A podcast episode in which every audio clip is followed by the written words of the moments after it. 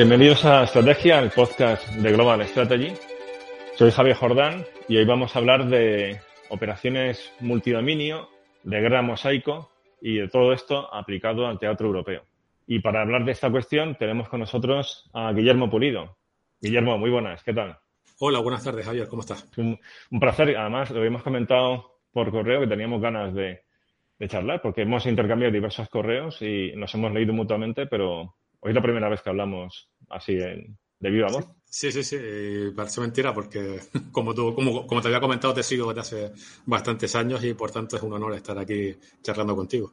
Pues igualmente. Y además el tema me, me hace especial ilusión porque uno de los escritos que, que más se valora, de, de las muchas cosas que he trabajado, o sea, hay temas muy interesantes de, de disuasión. y es más, yo creo que en temas de disuasión nuclear ahora mismo eres de los que tienen mejores cosas escritas en, español. Pero uno de, los artículos tuyos que, recuerdo con más gusto es el de la batalla multidominio que publicaste hace ya, pues, dos o tres años en ejércitos, o incluso quizás más, ¿no? A lo mejor cuatro años. Sí, creo casi cuatro años por ahí, no estoy seguro, pero aproximadamente sí. Sí, entonces, como acabas de publicar un libro ya monográfico sobre el tema, pues es la ocasión perfecta ya para hablar de este tema en profundidad. Entonces, bueno, un poco por presentarte, yo creo que, a ver, no necesitas presentación porque, porque ya te conoce todo el mundo, ¿no? Que, que, sigue estos temas y que sigue otros podcast amigos, pues como el de Yago Rodríguez o Por Tierra Mar Aire. Y bueno, o sea, yo creo que ya eres conocido, ¿no? Pero bueno, por si acaso hay alguien que no te tiene situado, ¿estás haciendo el doctorado en el Instituto Gutiérrez Mellado? Eh, no, lo estoy haciendo en, el, en la UPO, con, me ah, estoy la, la, tesis Guillén. Vale, pero sí que hiciste el máster allí, ¿no? El máster habilitante. Vale, vale. Correcto. Ok, entonces sí, sí, sí sabía que lo estabas haciendo con Guillem Colón. Sí. ¿Y, ¿Y, el tema cuál es? Eh, el tema es disuasión, bueno, está centrado en disuasión nuclear y, y, son temas, la verdad es que varios temas juntos en la tesis, ¿no? Bueno, todavía no ha sido publicado, o sea que vamos a ver cómo, cómo termina resultando, pero por lo que llevo, porque lo llevo investigado y más o menos escrito, pues sobre lo último en disociación nuclear dentro de la segunda era, ¿no? Es decir, trata de, estudiar lo que es la paradoja de la inestabilidad, inestabilidad, que eso quizás es un poco extenso de, explicar ahora, y después los efectos que tiene la segunda era nuclear en el control de armas, ¿no? Yo postulo que en la segunda, en la segunda nuclear, eh, la mejor forma del control de armas no es contratados y reducción y limitación de armamento, sino dado la, naturaleza de, la tecnología militar y de, la estrategia contemporánea, eh, sería mejor hacer tratados, un control de armas sin tratados y, y no reduciendo armas, sino aumentándolas, porque la tendencia tecnológica eh, contemporánea es a reducir cantidades y aumentar la precisión, a que haya una información casi perfecta o muy, o muy, o muy elevada, ¿no? Una gran conciencia situacional del campo de batalla y por tanto puede haber eh, primeros ataques o first strike eh, completamente perfectos, ¿no? O espléndidos, como se llama en la literatura. Sí, con la desestabilización que eso conlleva. Exactamente. eso, se anima, anima a atacar primero. Correcto, correcto, porque lo que es el concepto de revolución, de revolución nuclear se basa, tal y como, como, como definía Robert Hepburn, recientemente fallecido, la, la, cuestión esencial es que tiene que haber una fuerza de segundo ataque eh, inexpugnable, ¿no? Por, por denominar de alguna manera la fuerza de segundo ataque. Y, y, con la tecnología actual, pues ocurre lo contrario. Hay una tendencia a, a hacer primeros ataques espléndidos, también a hacer primeros ataques limitados, de ahí lo de la paradoja de la inestabilidad e inestabilidad. Y por tanto, ese es la, el, foco de, de, de, mi investigación, ¿no? De, porque eso cambia completamente lo que es la estrategia nuclear de la Guerra Fría, que se basaba en el concepto de revolución nuclear, con las estrategias nucleares contemporáneas, que son mucho más inestables y, y si antes generaban paz, eh, la paz, la, larga paz de la Guerra Fría, ahora la, eh, la, impresión que da, porque todavía no ha habido guerras nucleares, nada por el estilo, pero desde luego, tal y como se están escribiendo las doctrinas estratégicas nucleares actuales eh, y, y, las doctrinas estratégicas, porque ya no solamente son nucleares, sino incluso ya prenucleares, de las diferentes potencias, Rusia, etcétera, pues todos coinciden en lo mismo, que hay mucha más inestabilidad y que podría haber un primer uso nuclear limitado. Y por tanto eso cambia, la gente siempre piensa en la estrategia nuclear como la destrucción mutua asegurada, que ya está básicamente no desfasada, pero pasa a un segundo plano y, y, pasa a un primer plano estrategias más coercitivas y mucho más inestables. Es una sola tesis. Sí, pues oye, muy interesante y además me alegro que, estés trabajando el, tema y con Guillén, porque esto va en la línea de, fortalecer los estudios estratégicos en España. Sí, Yo creo que se avanza mucho en temas de política internacional, de, seguridad y defensa, sí, en sentido muy amplio, a veces demasiado amplio y un tanto borroso, hay cosas que realmente ya no son propiamente defensa, ¿no? Sí, eh, eh, eh, porque es verdad, perdón que te interrumpa, que se unen, es decir, buena parte de la teoría de la teoría de relaciones internacionales funda, contemporáneas se fundamenta en los estudios que hicieron los estrategas nucleares y los en los años 50 y 60, todas las bases teóricas, ¿no? Pues, y la antropología, la teoría de juegos, etcétera. sí, esos son los años dorados, de hecho, de, los estudios estratégicos y en buena medida de las propias relaciones internacionales, porque al principio en Estados Unidos las relaciones internacionales nacen muy vinculadas a estudios estratégicos. y, en España sí que hay una, ya hay una cierta tradición de relaciones, de, sí, relaciones internacionales. Esto ha nacido muy ligado al derecho internacional público en nuestro mm. país. Poco a poco ya hay más de política internacional y, y otros elementos que van más allá de, de, lo jurídico, pero tenemos que profundizar en estudios estratégicos y crear una auténtica escuela de estudio estratégico en, España. Y tu tesis va totalmente en esa línea. Sí, me alegro. Y, también lo es el, libro que acabas de publicar en Catarata, mm. y que, es una monografía y la verdad es que es un libro espléndido. Yo he disfrutado esta, en fin, esto lo grabamos ahora mismo a al poco de comenzar el año, aunque se saldrá un poco más adelante, pero, pero he disfrutado estas navidades leyendo el libro porque es un libro, por un lado, muy didáctico, o sea, es muy fácil de seguir, está muy bien escrito, siendo un tema especializado, es un tema, vamos, un tema técnico. Pero es un tema que, que es fácil de, de, seguir por cómo lo has escrito, por cómo lo has construido. O sea, se ve muy bien el, el hilo argumental. Luego está magníficamente documentado, o sea, es una, una estupenda síntesis de un montón de documentos bueno, pues que, que, que, cualquiera que se quisiera introducir en esta cuestión pues le supondría un trabajo inicial eh, laborioso de, de, rescatar documentos, de articularlo todo, de, de, darle orden, de tener seguridad que no se escapa nada. Y con tu libro ya pues tiene ese trabajo hecho, o sea, tiene las referencias y tiene la, pues la síntesis y el análisis propio de todo ese contenido. Así que es un, vamos, para quienes sigan estos temas y quieran trabajar en temas de defensa, es un libro de referencia. Gracias. Gracias. Nada, y, o sea, a ti, a ti por haberlo escrito y por, y por, por hablar hoy sobre él. Entonces, habíamos eh, pensado ¿no? el, el hablar más que el, del tema en general, eh, centrarlo en algo más próximo a nosotros como es Europa. Porque para una visión ya general del libro, eh, tienes grabado con Yago Rodríguez en el canal de Cosas Militares un directo donde das una panorámica general del libro, de los conceptos principales, que yo creo que el podcast de hoy va a ser complementario.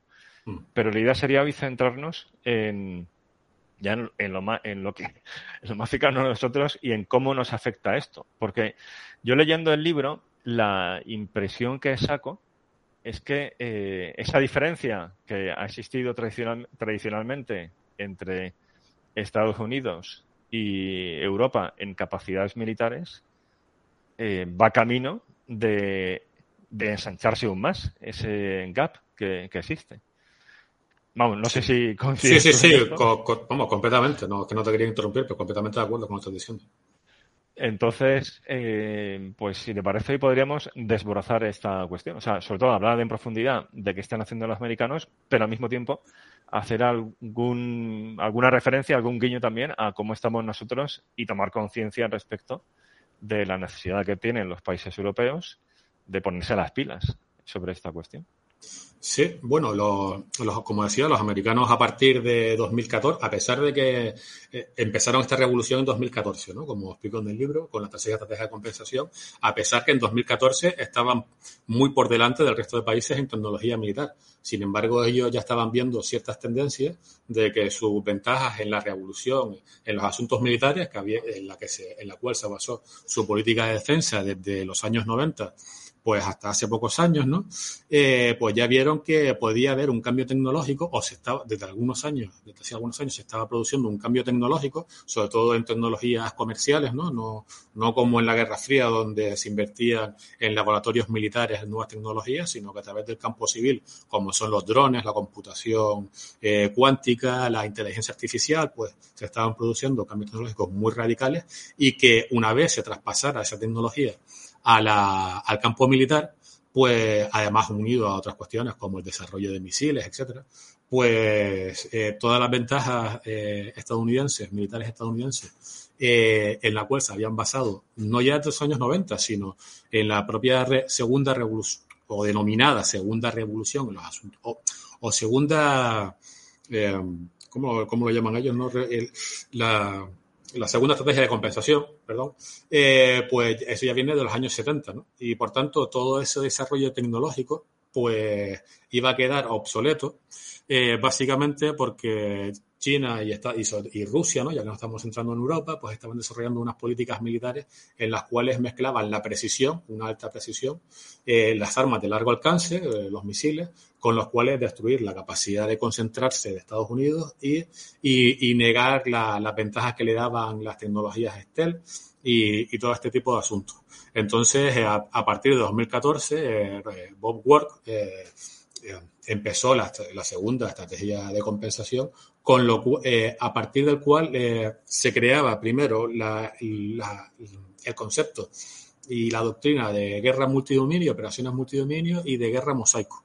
Lo más revolucionario es lo mosaico, en el sentido que de lo que se trata es de coger las plataformas de combate en la cual se ha basado la guerra desde poco después de la Primera Guerra Mundial, ¿no? Carros de combate, eh, buques de, eh, aviones, ¿no? etcétera, y, desagregarlas, ¿no? Es decir, eh, en la era industrial, desde poco después de la Primera Guerra Mundial hasta los años 80, 90, pues se basó en grandes plataformas basados en los motores de explosión, ¿no? Que, que podían mover grandes masas, ¿no? Es decir, carros de combate, aviones, hacerlo volar. Y, y después, a partir de los años 70, eso se unió la, la, electrónica y se crearon por los casas, la electrónica y las tecnologías furtivas y, tenemos lo que es la tecnología militar actual, ¿no? Carros Abrams, Leopard, eh, aviones furtivos F-22, F-35, los, J-20 de chinos o los, o los Su-57 rusos, etcétera. Y vamos, tenemos todo el, conglomerado tecnológico militar actual. Eh, sin embargo, las nuevas tecnologías que se basan eh, en, en, en, en pequeñas en pequeños drones y, en la microelectrónica. ¿no? La microelectrónica ha avanzado mucho y a, nivel comercial y eso permite eh, desagregar, desagregar las plataformas militares. Eh, por ejemplo, en vez de haber una, un gran caso o un, carro de combate, pues se desagregan esas, eh, ese caza pues, en en pequeñas plataformas, en pequeños drones, que pueden estar comunicados entre sí eh, a través de, de, las telecomunicaciones y de, la microelectrónica. Y eso permite no solo multiplicar el número de, plataformas, sino también permite multiplicar la capacidad de visión del campo de batalla. Esto es muy importante. En el sentido que mm, ya cada pequeño dron eh, ya sea terrestre, marítimo, submarino, aéreo, eh, tiene la capacidad de absorber de, observar el campo de batalla. Y si va a haber miles de drones, cada vez ahora, ahora se podrían contar por cientos ¿no? en, las unidades de combate que se despliegan, pero en un futuro pues seguirá aumentando y habrá miles, quizás cientos de miles de drones eh, pululando por el campo de batalla, pues entonces ya eh, hay una capacidad de observar todo lo que ocurre y por tanto ver las grandes plataformas, eh, lo que se llaman las plataformas legadas eh, o plataformas unicontenidas, ¿no? Es decir, eh, un carro de combate que dispara, está protegido, se mueve y tiene a su, a su propio decisor o seres humanos que están decidiendo, ¿no? Pues se desagregan en un dron que puede observar, un dron que lleva muchos misiles, una pequeña plataforma que tiene a los seres humanos apoyando las decisiones de la inteligencia artificial, etcétera, ¿no? Y por tanto, como se puede ver todo el campo de batalla, se puede también destruir todo lo que se ve a través de salvas de misiles. Y por tanto, eh, toda la tecnología militar en la cual se había basado Estados Unidos, o los ejércitos europeos, o los ejércitos, o los ejércitos rusos, pues va a quedar obsoleto. Porque a medida que se va, que vayan multiplicándose las, mm, eso, las plataformas por las cuales se puede observar el campo, el campo de batalla, por, por la proliferación de drones, las cámaras, ¿no? El, eh, eh, cada dron tendrá, podrá tener varias cámaras, hasta las cámaras de infrarrojo, no solamente ópticas, los radares también se, están, están, reduciendo mucho su tamaño, y eso nos lleva a, a, lo que yo comento en el libro, ¿no? Bueno, eso no es que lo inventara yo, sino después de documentarme, que son las dos, la ley del cuadrado inverso y la ley de, de Lanchester. la ley del cuadrado inverso es que para obtener el, el, doble de, visibilidad, por ejemplo, por un radar o, una linterna, pues necesita eh, cuadruplicar la potencia de la potencia de, de, emisora, ¿no? Necesita tener un radar cuatro veces más grande. Y a la inversa, eh, si tú reduces cuatro veces el tamaño del radar, pues, pues ves solamente la mitad. Es decir, no reduces cuatro veces la capacidad de observar, sino la mitad. Por tanto, es más eficaz eh, coger un AWACS, ¿no? un avión de, que puede que, es un mando y control y observa la, y un radar de alerta temprana aerotransportado, ¿no? Pues si tú desagregas esos, eh, esos grandes radares en pequeñas unidades, pues puedes ver más del doble, ¿no? O incluso el cuádruple. Por tanto, es decir, ahí eh, se puede, hay, hay, una tendencia tecnológica a desagregar las grandes plataformas, más allá de que son muy vulnerables porque se pueden ver y por tanto se pueden destruir. Eh, está la, ley del cuadro inverso que, comentaba hace que estaba comentando, y después la ley de Lanchester, que es sobre modelos de guerra o juegos de guerra que se, que se hicieron a principios del siglo XX para modelar eh, batallas navales, pero que ya se usan para todo, y es decir, para todo tipo de batallas, y, nos indica que em, cuando se enfrentan, por ejemplo, 10 carros de combate o 10 naves de guerra contra 20, eh, siempre y cuando puedan eh, em, todos estén a tiros de todos, ¿no? No que haya un rango de, que solamente puedan disparar 5 contra 5 y después vienen los otros 5 detrás. Eh, no solamente se duplica, es decir, el bando que tiene el doble de, tiradores o de naves o de, o de, carros de combate, no es que si tiene el doble de cantidad, no, no solamente duplica su, su, potencia de fuego o su letalidad, sino se cuadruplica. Pasa algo parecido a, la idea del cuadro inverso. Por tanto, todas estas tendencias tecnológicas, eh, es decir, la tendencia tecnológica del mundo comercial ¿no? está facilitando que estas leyes se puedan aplicar a la tecnología militar. Y por tanto, toda la tecnología militar que se había basado en la era industrial y en la, era electrónica incipiente, ¿no? hasta los años 70, 80, eh, pues ya no sirven para nada, porque van a ser destruidas muy fácilmente y además no aprovechan toda la capacidad que da la ley del cuadrado inverso y la ley de Lanchester. Y, por tanto, además después de todo lo que se ha explicado muchas veces sobre las burbujas de, las más llamadas, ¿no? las burbujas ante acceso y negadores de área, que para describir, porque estos son conceptos occidentales que se usan para describir las capacidades o las capacidades que podrían tener Rusia y, China, ¿no? pues eh, además de, decir, esas tres tendencias se suman además a lo tan cacareado de, la, de las burbujas anti-acceso y negadores de área, etcétera. Eh, eso implica, por un lado, eh, la burbuja antiacceso y de área niegan buena parte de lo, ya que estamos hablando de Europa, ¿no? Y me preguntaba sobre eso, pues niegan la capacidad operacional mm, y estratégica y de estabilidad estratégica que tiene la OTAN y que tienen los ejércitos europeos para enfrentarse a ejércitos como, como el ruso, ¿no? que ha desarrollado desde el 2008 toda una política de defensa básicamente para anular las ventajas de la OTAN. Eh, eh, por, tanto. Si te parece, antes, antes de entrar ya al, teatro concreto, ¿no? que en efecto esto es uno de los temas que salen a menudo cuando se habla de un hipotético conflicto armado entre Rusia y la OTAN, las, los famosos A2AD, pues en Kaliningrado y en el Báltico y, demás. Pero por comentar todo lo que has expuesto, que, que es súper interesante, y un poco el, es que hay, hay, mucho contenido ahí, o sea, hay muchas cosas ahí que, que de las que se puede sacar punta, ¿no? de entrada se me ocurre, a ver, la, la, guerra de mosaico, entonces, si lo entiendo bien, es un nuevo paradigma en el empleo de la fuerza, donde la clave está, por un lado, en guerra en red, o sea, que esto no, probablemente no es un concepto de todo nuevo, sino que ya es una aspiración y, en cierto modo, lo vemos cada vez más materializado en, pues, por ejemplo, en la guerra aérea, donde la propia batalla de Inglaterra, el sistema de defensa aéreo de la, de la RAF ya tenía elementos de guerra en red. Eso se ha ido eh, desarrollando poco a poco. Eh, se ha visto facilitado por los avances eh, tecnológicos que ha ido comentando, pero como se va a dar un salto en las próximas décadas, y ya estamos siendo testigos ¿no? de, de, muchos de esos avances, va a ser posible, en base a esa, o sea, teniendo como base esa guerra en red, esa capacidad de, de conectar múltiples plataformas y mantener un mando y control coherente sobre ellas, desagregar a su vez los eh, vectores de armas y los propios sensores también, ya no en plataformas monolíticas, pues como, como cuentas muy bien en un libro, ¿no? O sea, un F-35 es un arma muy poderosa tanto como vector de, de armamento en sí mismo como luego como, como un conjunto de, sensores y capacidad de fusionar todos esos sensores y, transmitir incluso esa imagen para guerra en red. Entonces, no únicamente, no solamente en una plataforma como sería un F-35, sino en diversos drones que tengan elementos que tienen ahora mismo un F-35, pues de sensores, de comunicaciones, de relé o directamente de, vectores de armas. Entonces, entiendo que la guerra de mosaico como tal es ese paradigma que eh, combina guerra en red, pero ya muy potenciada porque hay elementos para hacerla viable y segura.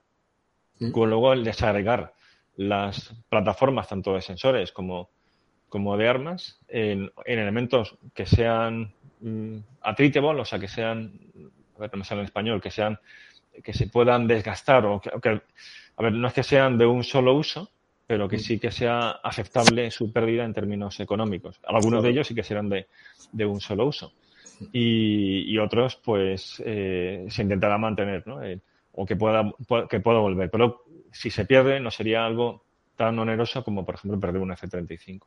Mm. Entiendo que esa es la clave, ¿no? O sea, el, por un lado guerra en red, por otro lado desagregar las plataformas. Sí, sí, desagregarlas y que, y que además puedan recomponerse de una manera lo más libre posible, porque eh, como tú comentabas, la guerra en red ya se puede ver eh, en, la batalla de, en la batalla de Inglaterra o, también en la, en la batalla del Atlántico, ¿no? Como, como... En el libro lo comentas, con los, la manada de lobos de los submarinos alemanes. Sí, sí. Eso, en efecto, es otro buen ejemplo. Exacto. Y, después que, mm, pero con las plataformas monolíticas no podían eh, reagregarse, eh, es decir, en la batalla de Inglaterra se podían eh, coger aviones y meterlos en diferentes escuadrones, pero ya después los escuadrones y los aviones en sí no era muy complicado mandarlos de una unidad a otra y ya estaban em, organizados de una manera bastante Mm, vamos a decir, no jerárquicas, sino que no se podían recomponer con, facilidad, de la misma manera que no se puede, no se puede coger ametralladoras o cañones y ponerlas eh, cuatro, de cuatro Spitfire y ponerlos solamente en una, ¿no? Pues lo mismo pasa con, la, con, las, con las diferentes plataformas y con las unidades, ¿no? Con las unidades de combate. En, la, en, lo, en los mosaicos, de lo que se trata que con desagregarla es que cada mosaico después pueda, no como, como un puzzle, que cada pieza deba encajar de una manera eh, inequívoca o, única en sí, o como pasa, por ejemplo, con el Link 16, ¿no? que, es para, mm, por ejemplo, se, sale un AWACS, ¿no? O, o, varios, o varios buques de guerra eh, eh, con, con, aviones Akai, ¿no? Con E2, E2C de, del grupo de combate, ¿no? Y de la aérea, pues se organiza una, una red específica para esa misión y ya no puede, hasta que cambie la misión, mm, pues se tiene que, tiene que decir cada, cada plataforma y, y, cada, y el mando y control de la misión está, está enfocado con los, con los diferentes códigos, es decir, es como una arquitectura cerrada. Y sin embargo, con el mosaico tiene que ser una arquitectura completamente abierta y además eh, lo más fluida posible. Eso se consigue con la inteligencia artificial. Eh, por tanto, es decir, eso, te iba a preguntar, porque, a ver, el mando de control en último término siempre será humano, porque iría contra la lógica militar, eh, destruir, o sea, prescindir del mando de control o, darle ese mando de control a, una inteligencia artificial, vamos, es que no tenía ningún, no tenía como tal ningún sentido, ¿no? Pero a nivel táctico, es que sencillamente es posible que no haya otra opción, que algunas tareas subsidiarlas a la inteligencia artificial, porque no habría operadores y, en el caso hipotético de que las hubiera, posiblemente se verían superados por la velocidad del propio campo de batalla.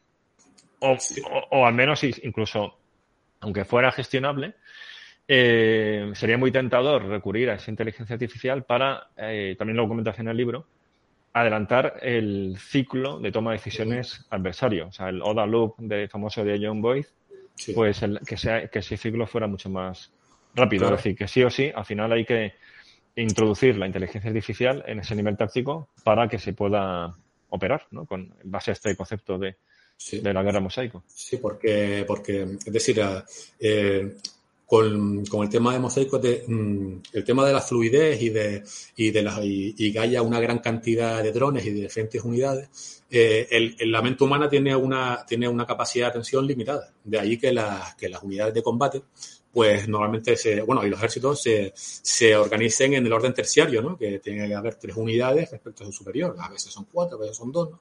Pero no mucho más. Eso cuando, eso se vio cuando se intentó hacer las divisiones pentómicas norteamericanas, eh, que se intentó, pues, hacer un, eh, unas divisiones eh, que teóricamente se adaptaban bien al campo de batalla nuclear, muy dispersas, pero había tal dispersión de unidades no basado en el orden terciario, sino, sino pentónico, eh, que era que había un follón, un follón del mando y control y para gestionar en un campo de batalla eh, un coronel, cinco batallones y cosas por el estilo, pues que eso era ingobernable. Eso, claro, eh, de ahí que la, es lo que he tratado de explicar con el tema de la batalla de Inglaterra, ¿no? y, que las unidades suelen ser, pues, por eso, por cuestiones de, de, por cuestiones humanas, ¿no? No, puede, un, ser, un ser humano no puede gestionar, pues un coronel no puede gestionar 30 batallones, ni un Estado mayor, eso es imposible. Eh, sin embargo, con la guerra mosaico sí se va a poder hacer, sí, debería, es decir, de lo que se trata con las investigaciones que están haciendo en DARPA en diferentes laboratorios, es que eh, las unidades ya no mm, van a ser tan fluidas que puedan pasar eh, una gran cantidad de drones de un batallón mm, orgánico, ¿no? De, teórico, que a lo mejor existe por, temas logísticos, pero a la hora del campo de batalla, pues se puedan desagregar y mandar una gran cantidad en diferentes cursos de acción, ¿no? O incluso desagregarlos más, es decir, que haya 10.000 eh, cursos de acción y después, si, si, si es más favorable en, el entorno operacional, eh, eh, no dispersar para confundir, sino concentrar para, para conseguir, eh, conseguir una mayor potencia de fuego y prevalecer en el choque, pues volver a concentrarlos, ¿no? De ahí que después también eso tenga una gran importancia los, los conceptos de enjambre, ¿no? De toda esta manera de, dispersarse, concentrarse, como, como hacían los mongoles, como hacían los, como hacían los zulúes, etcétera, ¿no? enjambre sí, que como tal, el enjambre sería algo diferente de, de la guerra mosaico, pero sí que estaría integrado en, esta idea de guerra mosaico. Sí, sí, y, prevalecer en el, eh, de ahí que algunos teóricos, como Brian Clark, pues hablen de la, desde el Instituto Hudson, hablen de la, de la guerra mosaico eh, como una evolución de la guerra de maniobras y la llaman guerra basada en la decisión, que es en la rapidez de tomar decisiones y de maniobrar eh, y que prevalecerá no el, bando que tenga drones más poderosos o incluso una mayor capacidad, eh, mayor cantidad de drones, sino que tenga la, la, capacidad de moverse más rápidamente. Eso en la, en la guerra y de decidir más rápidamente, ¿no? De decidir y de moverse más rápidamente.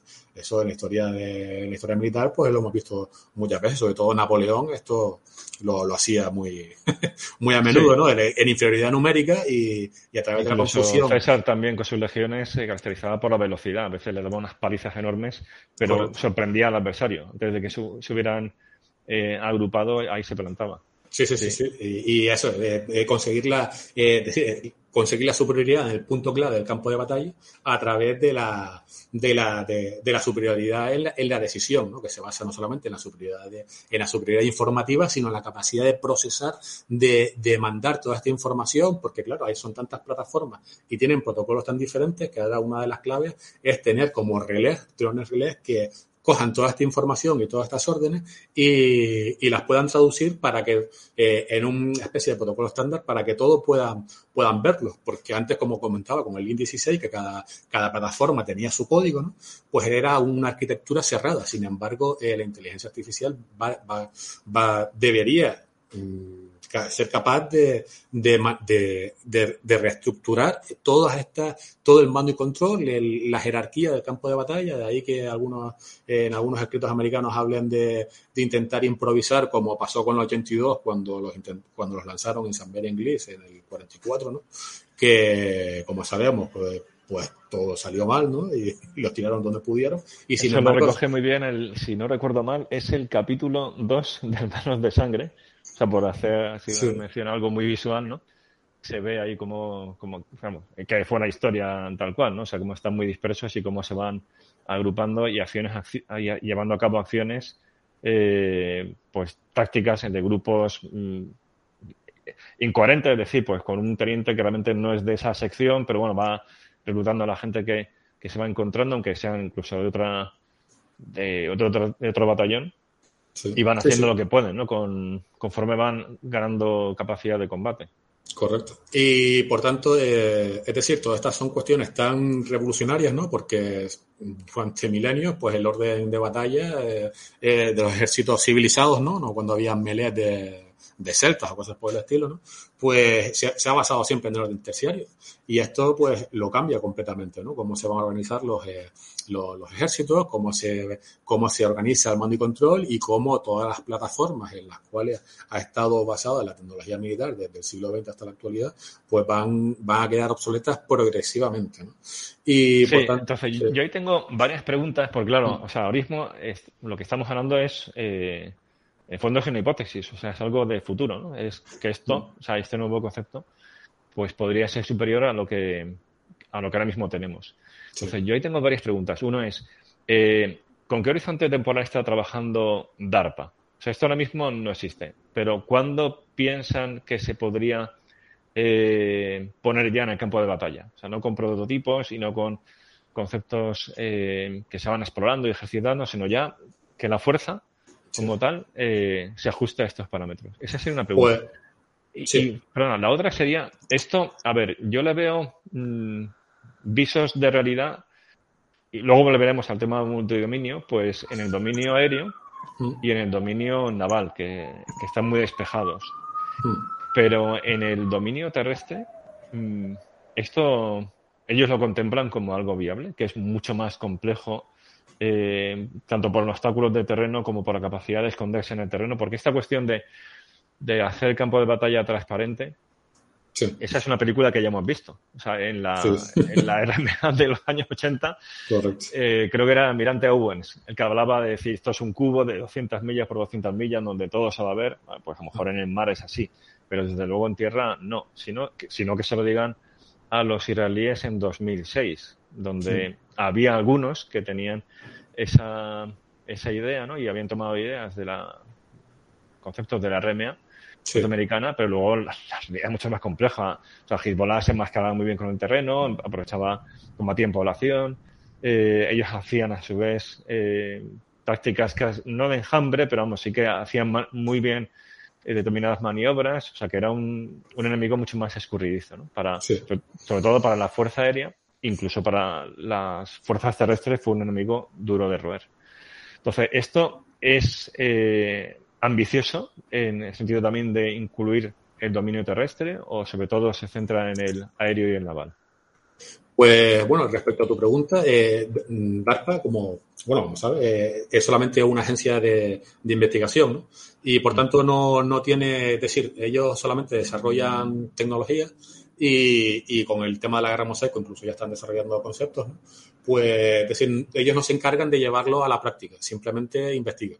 Y, de ahí que, eh, que dedicaron uno de los dos, de la guerra mosaico, dedicara dos capítulos en el libro, uno a la cuestión de la tecnología militar y otro a la cuestión de, de la carrera de armas. La carrera de armas en un sentido amplio, no carrera de armas como normalmente entendemos los politólogos, ¿no? Y, los, y, las investigaciones de estudios estratégicos, que eh, se gasta tanto dinero, tantos tanques, entonces el otro reacciona y está y después tenemos el ciclo de espiral y el, bueno, el modelo de ciclo de espiral y el modelo de disuasión para generar paz o, o, tender a la guerra, etcétera. ¿no? Y sin embargo, en el, eh, el la guerra multidominio eh, es además un concepto de, decir, de, de, carrera de armas que además de tener en cuenta esto, tiene en cuenta la carrera de armas en un sentido tecnológico, ¿no? Eh, de desarrollar conceptos que revolucionen todo. Eh, mm, además de, desarrollar la, tecnología militar, de llevarla a, la práctica, es decir, a, no a la práctica, sino de no perderse en el, en el ciclo presupuestario o en el embrollo presupuestario que suele atenazar a todos los ejércitos. Es decir, ganar rapidez en cuanto se desarrolla un concepto y llevarlo a, es decir, a, unidades que, no al campo de batalla, sino que ya sean conceptos operacionales y armas operacionales. Porque no solamente la DARPA tiene problemas para, decir, porque todos vemos de toda la vida. Pues vemos lo que desarrolla DARPA, su tecnología, y después observamos que muchas veces no llega, después no se plasman ¿no? En, adquisiciones. Que sí, pero que es parte de su cometido, el tener ese pensamiento fuera de, lo convencional. Correcto. Y, que luego ya, o sea, ellos no, como tal no, no hacen el desarrollo, o sea, ellos lanzan ideas y luego ya es la industria la que se extiende, ¿no? A petición, no siempre, ¿no? Pero, pero lo deseable sería que a petición de, de, de las Fuerzas Armadas desarrollen pues una, una tecnología militar. Pero eh, sí, perdón que te interrumpa. DARPA, es decir, al, con, el, con, el tema de desagregar eh, y de la guerra mosaico, es decir, desagregar de plataformas monolíticas a, plataformas más pequeñas y más sencillas, eh, lo que busca por un lado es ganar, eh, bueno, busca dos cosas. Por un lado, ganar velocidad en el desarrollo desde que se tiene la idea hasta que el arma llega al campo de batalla y, o a las unidades operacionales, operativas, o, y después, por otro lado, escapar a la ley de Agustín, ¿no? Es decir, que el armamento ha ido desde la Segunda Guerra Mundial el coste del armamento. Eh, crece mucho o se incrementa mucho más rápido que el crecimiento económico. Eso no ocurría antes de la Segunda Guerra Mundial. En la era industrial, pues la economía crecía mucho más rápido, o la productividad económica, que el coste del nuevo armamento, ¿no? Es decir, la economía crecía más rápido que el número, que el coste del mosquete, ¿no? O, o, de, eh, o de, es decir, o de los cañones, etcétera. Por tanto, y después con el incremento demográfico, pues de ahí que los ejércitos antes de la Segunda Guerra Mundial cada vez fueran más grandes, ¿no? Y el desarrollo del Estado, la capacidad eficaz del Estado, etcétera, ¿no? La, una revolución militar, ¿no? Pues eso, es lo que fue la revolución militar desde Maquiavelo hasta la Primera Guerra Mundial, ¿no? Y cada vez la tendencia inversa, ahora cada vez son más caros los sistemas hasta el punto de que, de que los números eh, pues es que a lo mejor no dan para si hay una, si hay una guerra entre una potencia pues no sé, o sea, pienso, por ejemplo, en la misma Francia, que, que, hace menos de un año el general eh, responsable de la logística eh, militar, ¿no? Francesa, decía esto, decía, bueno, tenemos un ejército hermoso, lo llamaba él, pero es que igual esto a las 48 horas ya no es operativo, con los números que mm. tenemos y el, el desgaste que supone el combate. Correcto, sí, sí, recuerdo, recuerdo las declaraciones que hizo sobre la capacidad logística que tenían de reparar y las cantidades que tenían y que para ganar una guerra de, alta intensidad creo que le lleva una batalla, ¿no? No hablaba de una guerra, sino una batalla a nivel operacional, no a nivel de batalla, ¿no? Pues a lo mejor podría durar cinco o seis días y ellos solamente tenían capacidad para combatir durante dos teniendo en cuenta los niveles de atracción, etcétera. Sí, eh, por ejemplo, los números de carros de combate y vehículos de combate de infantería eh, perdidos en, o sea, por las Fuerzas Armadas ucranianas mm. en la guerra de Ucrania, o sea, en, con la provincia del Este. Y vale, o sea, es verdad que, han sido varios años, pero los, combates sobre todo fueron en 2014 y 2015. Pues está en torno al millar.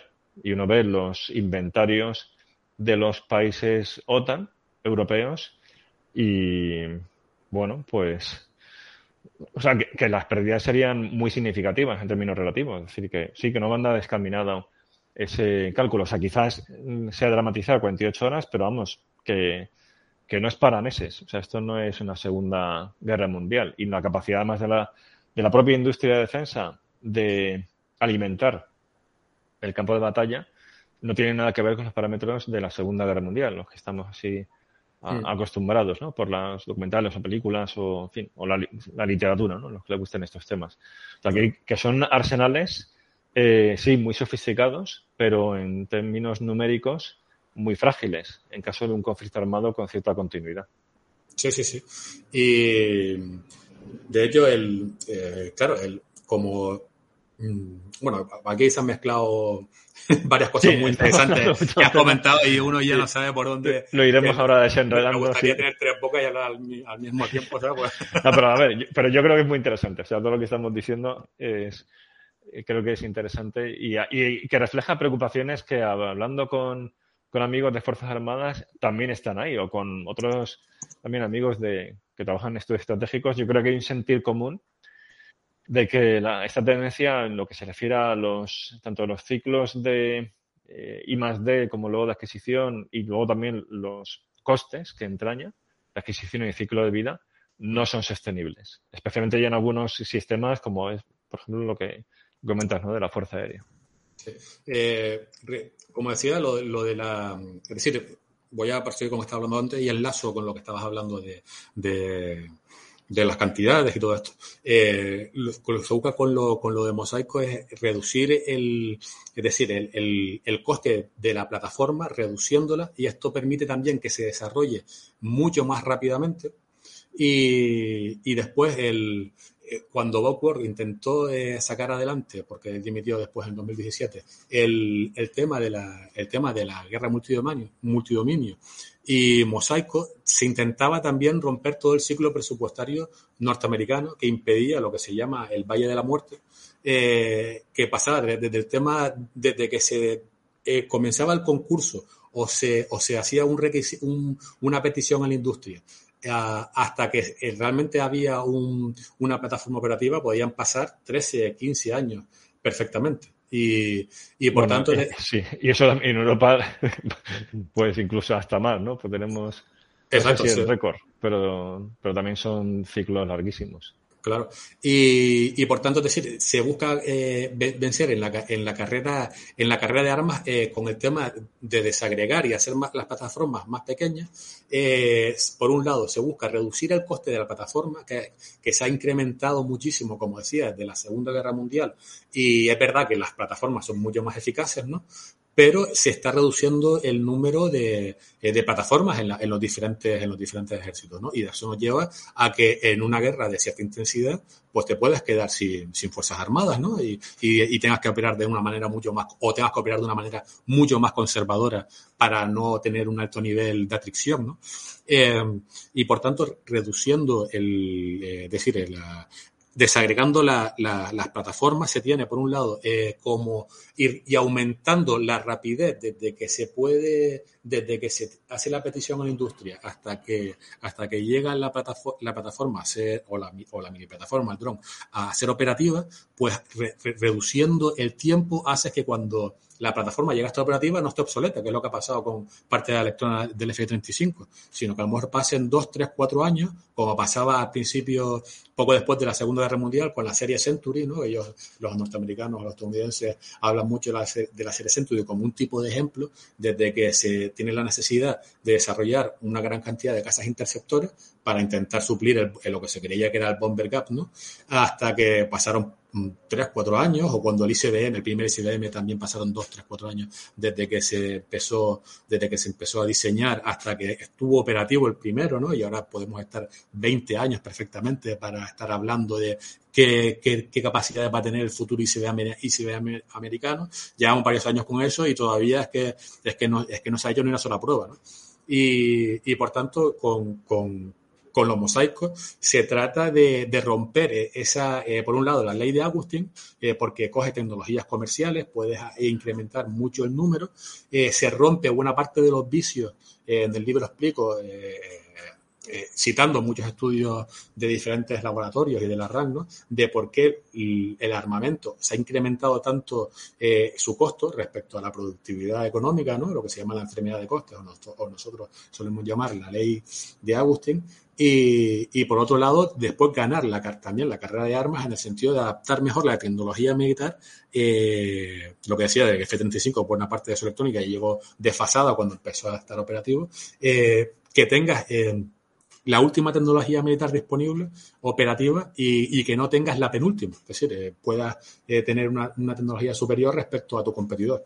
Por tanto, la, guerra mosaico no solamente es una, es una visión sobre, sobre enjambres, drones y, y plataformas que están desagregadas, eh, sino que también es una manera de concebir toda, todo el mundo de la defensa, desde cómo se hace el presupuesto, desde los ministerios de defensa, de cómo tiene que ser la industria, porque aquí hay una cuestión de que buena parte de la industria norteamericana pues no está optimizada para, para el tipo de, de armamento que se está desarrollando, ¿no? Y por tanto surgen bastantes dilemas, ¿no? De, de... Sí, ahí el emular, por un lado, a la industria tecnológica civil, o sea, sí. con esa idea también de, de la propia la innovación de las startups, del fallar eh, o sea, fallar rápido. ¿no? O, sea, o sí. sea, si uno fallar, falla, que sea algo rápido. Fallar rápido para, para, para, para, aprender barato, ¿no? Creo que era Exactamente, sí. sí.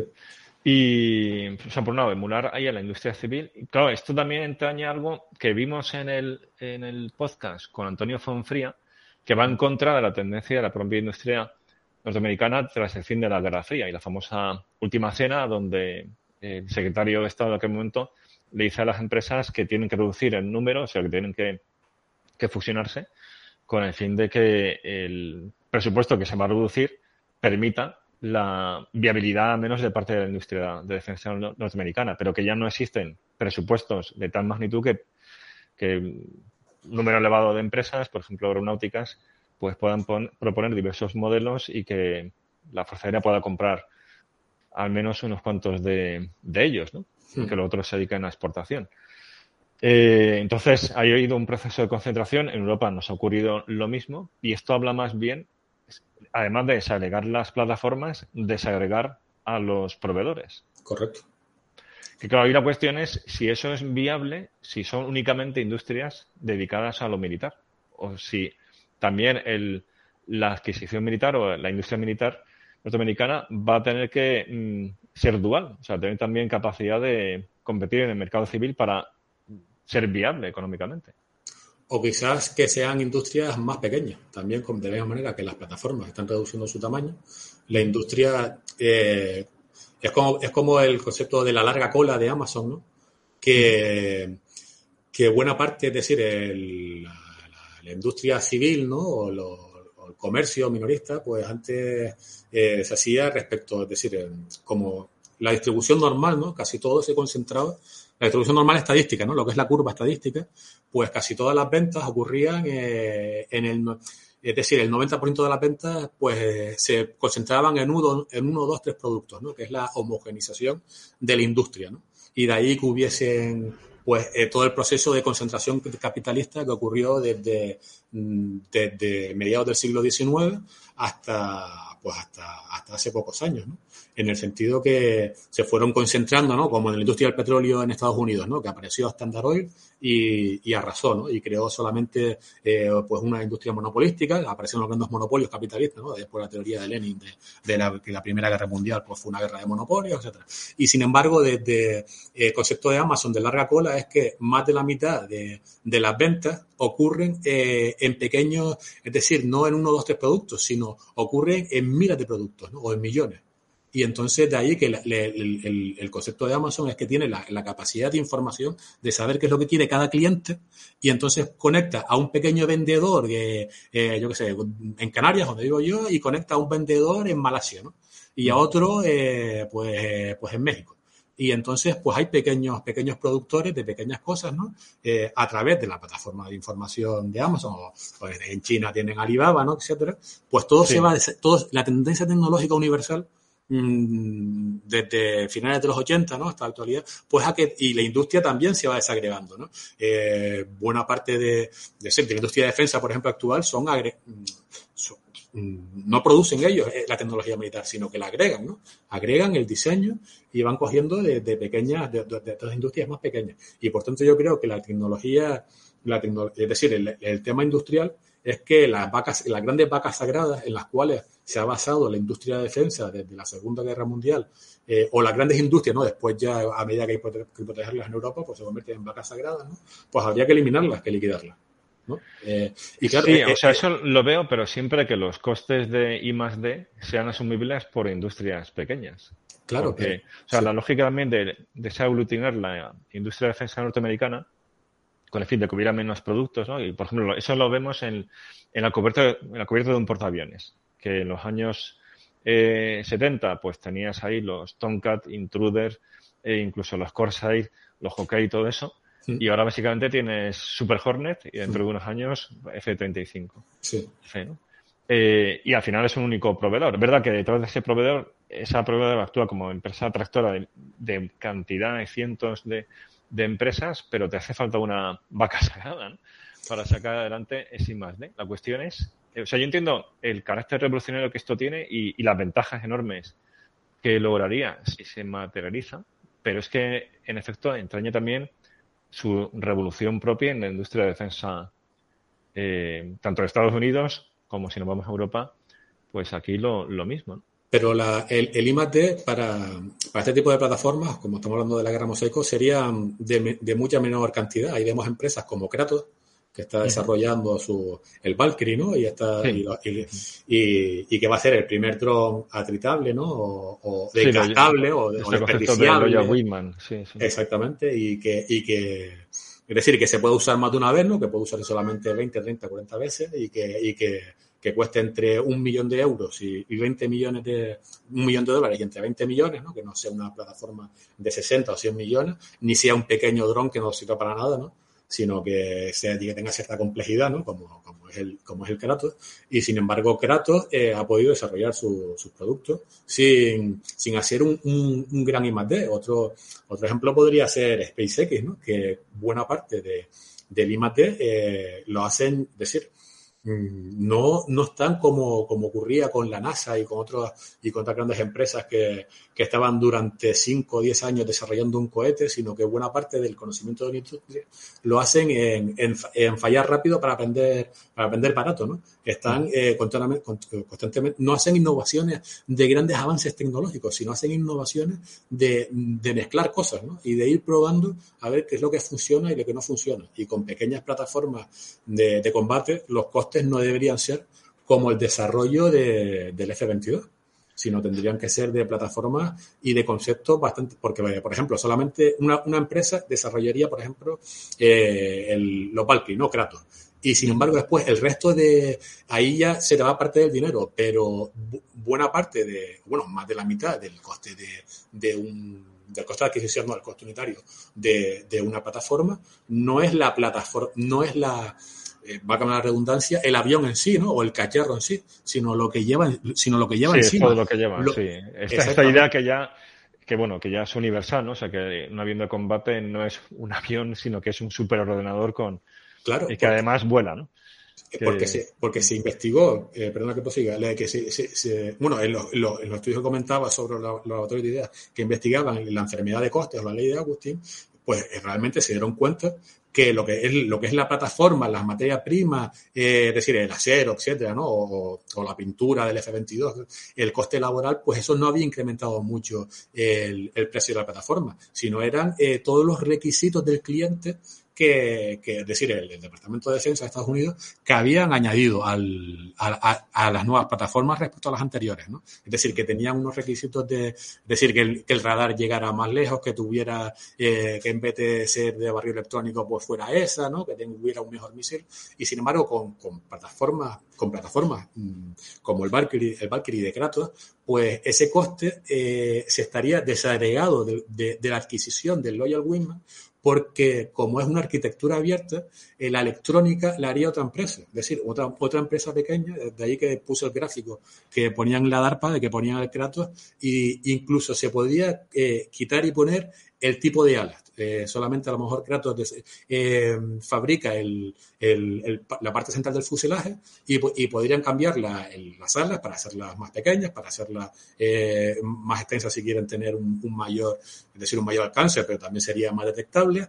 Y, la electrónica y todo el armamento también se iría desarrollando. No generas un Kratos o un Valkyrie que tuviese todo, el radar, el, eh, la cámara electro-óptica, la cámara infrarroja, el tipo de pequeño misil, sino que tú desarrollas el Kratos o el Valkyrie y después a los dos años te viene eh, pues un nuevo radar una nueva, o una nueva plataforma de detección o una nueva, un nuevo pod de, de, detección.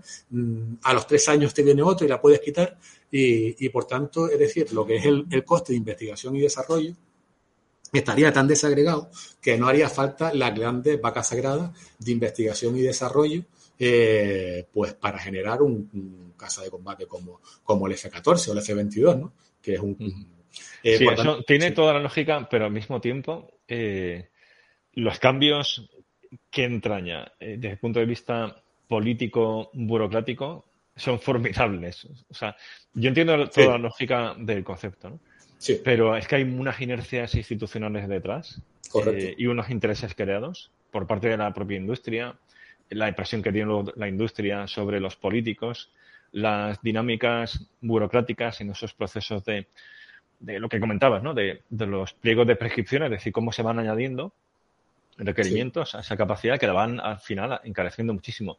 Hay un libro que, que cuenta muy bien esto, que es la biografía de John Boyd, de, con el que antes comentábamos, ¿no? El de Oda Loop, mm. donde habla del desarrollo del F-15 y cómo él se da cuenta de que se está descontrolando porque va en contra de la idea inicial de que fuera algo muy numeroso y por los costes que iba acumulando el programa, eh, al menos lo que cuenta el libro es que él y lo que llamaban la una mafia, ¿no? La Fighter Mafia, pero no, no, no la institucional, sino otra, en paralelo de contratistas de Pentágono y demás, son los que impulsan el F-16 como una alternativa pues mucho más económica para, para dar apoyo, ¿no? O sea, dar soporte a, ese, a esa superioridad norteamericana. Mm. Entonces, ahí en ese libro lo que cuenta muy bien es cómo hay una red de obstáculos burocráticos para agilizar los procesos, que en este caso es que no habría ya que sortear, sino echar abajo por completo y construir algo diferente. Sí, sí, sí, que decir, es que esta, esta revolución, que es una revolución eh, mucho más radical que la revolución de los asuntos militares de los 90. Pues claro, porque esto, la, la RMA en el fondo era doctrinal. Esta es, o sea, era doctrinal y tecnológica y demás, ¿no? Pero es que esta es mucho más profunda. Sí, eh, tendría, se tendría que cambiar completamente el proceso presupuestario de. Yo me documenté en Estados Unidos porque tienen muchísima documentación, es decir, publican de todo estudios y es un país bastante abierto, ¿no? Porque tú intenta hacer algo así en España, ¿no? A ver qué. sobre el propio EFCAS. O sea, el, entrar al detalle del EFCAS, del, Sistema de Combate Europeo, en el que mm. participa España, eh, yo no sé, o sea, tú te manejas mucho mejor con las fuentes abiertas, pero si eh, yo creo que no es comparable en absoluto eh, la información disponible. Claro, es que no hay nada, no, no hay, es que no sabemos nada del caso, no sabemos nada. Ya dicen que va a dedicar miles de millones de euros y no sabemos ni la velocidad que va a tener, ni el techo de servicio, ni, ni si va a ser biplaza. Bueno, es, que, es alucinante, ¿no? Y se están dedicando una cantidad de millones y, y, en fin, se lo quitan a una empresa, se lo dan a Indra, ¿no? Es que, pero ¿Sabes que Eso en Estados Unidos es impensable. En Estados Unidos te metes en The Warzone de, de The Wire y todos los días hay noticias pues sobre estos temas. ¿no? antes te preguntaba sobre el horizonte temporal, porque bueno, en el presente ya vemos que hay movimiento, o sea, que, que el tema de Loya Wiman va en esta idea de la guerra mosaico. Pero cuando, la pregunta sería eso, ¿cuándo lo, ya lo daríamos por decir, aquí está, o sea, esta es la realidad de la guerra mosaico, ¿no? Pero, eh, o sea, y en The Wire ves que hay movimiento. En pero claro, en Estados Unidos. Eh, en lo que respecta a Europa, el vacío informativo es completo. Le da la impresión, ¿no? Mira, eh, para decirte lo del sitio temporal, porque para darte una respuesta concreta, porque antes te di una respuesta más general, ¿no?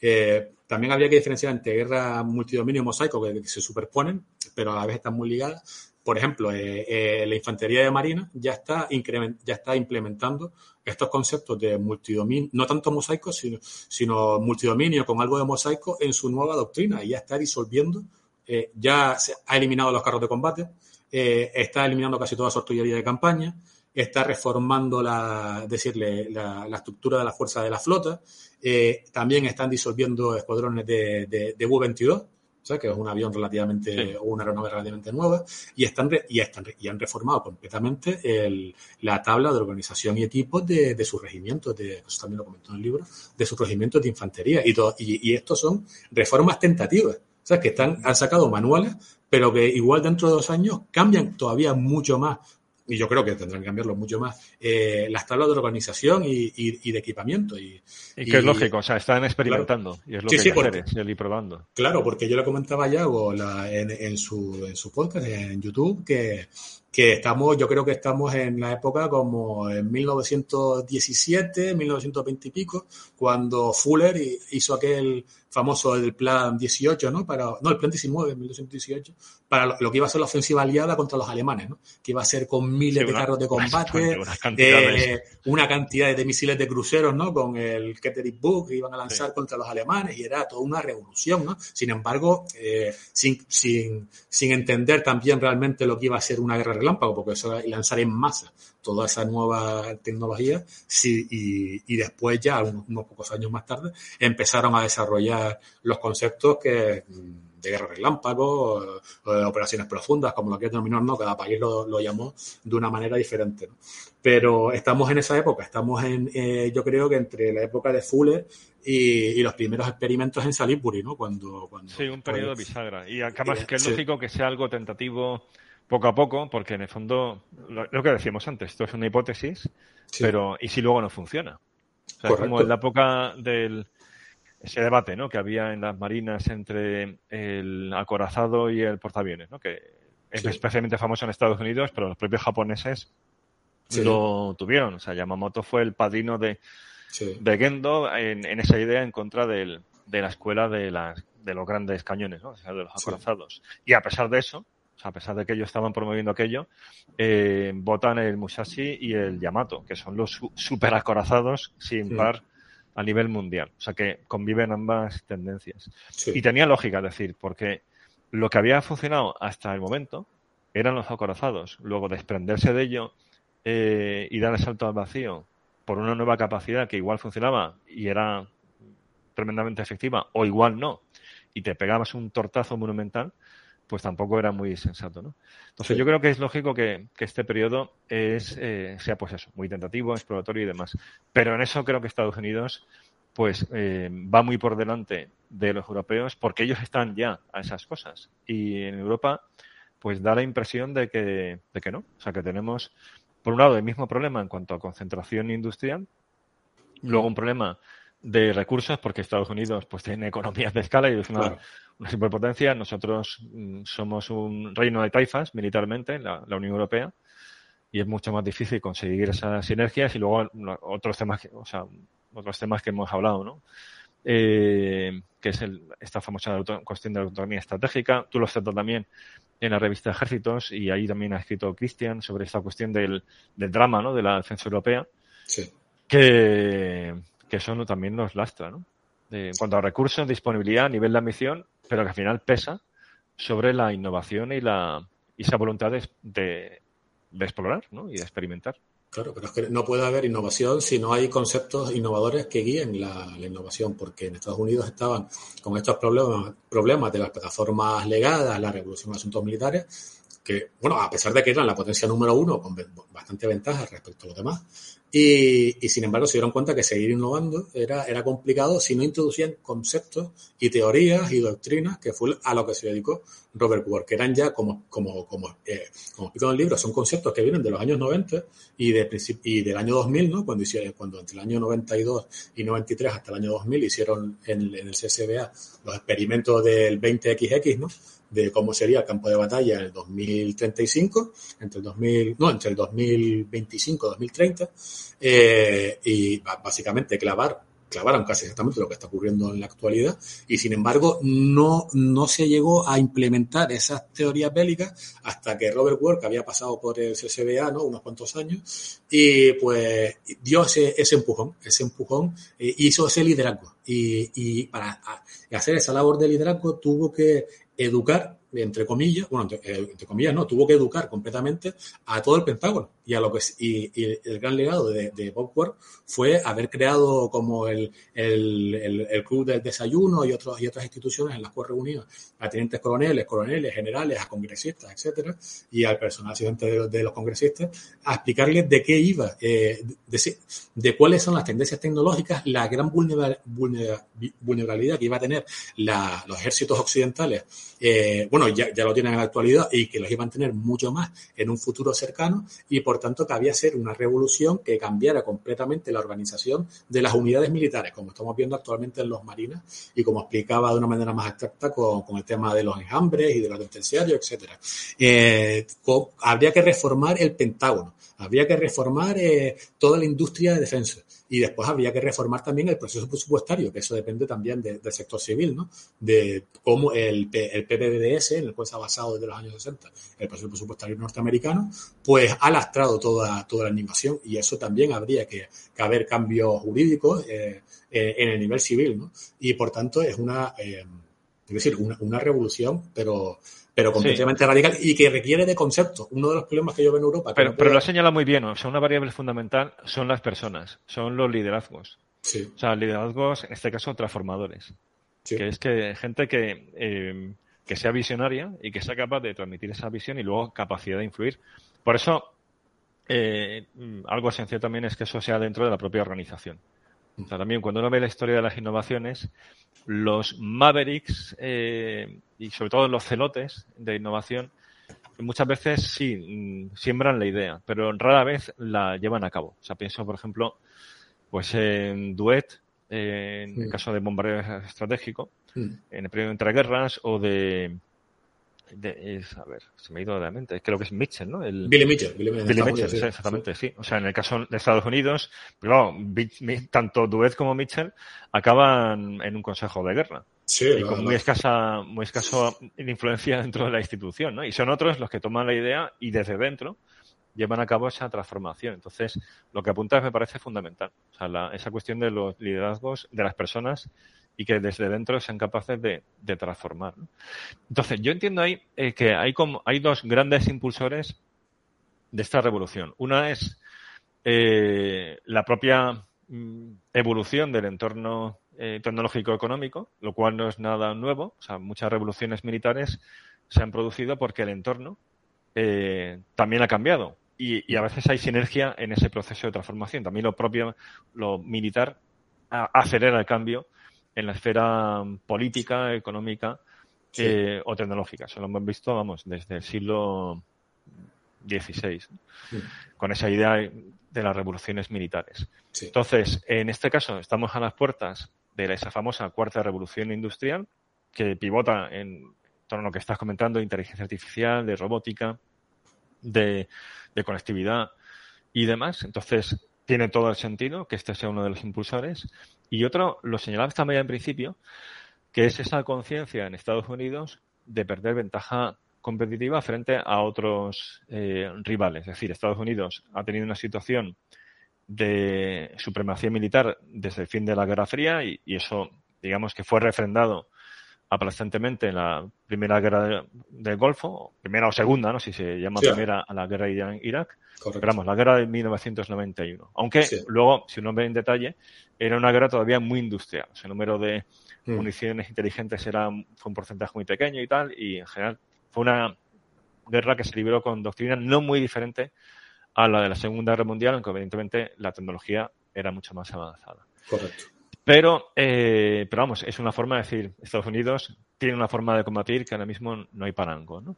Claro, mm. yo me acuerdo, y esto lo hablaba con, con José Luis Calvo Albero, que tiene mm. el podcast de, de Clausewitz, eh, porque él enfatizaba mucho esta cuestión, de decir, vale, Estados Unidos, eh, imaginemos que ha conseguido ese RMA, que es muy discutible porque, tal como lo concebía Marshall, requería cambios doctrinales mucho más atrevidos.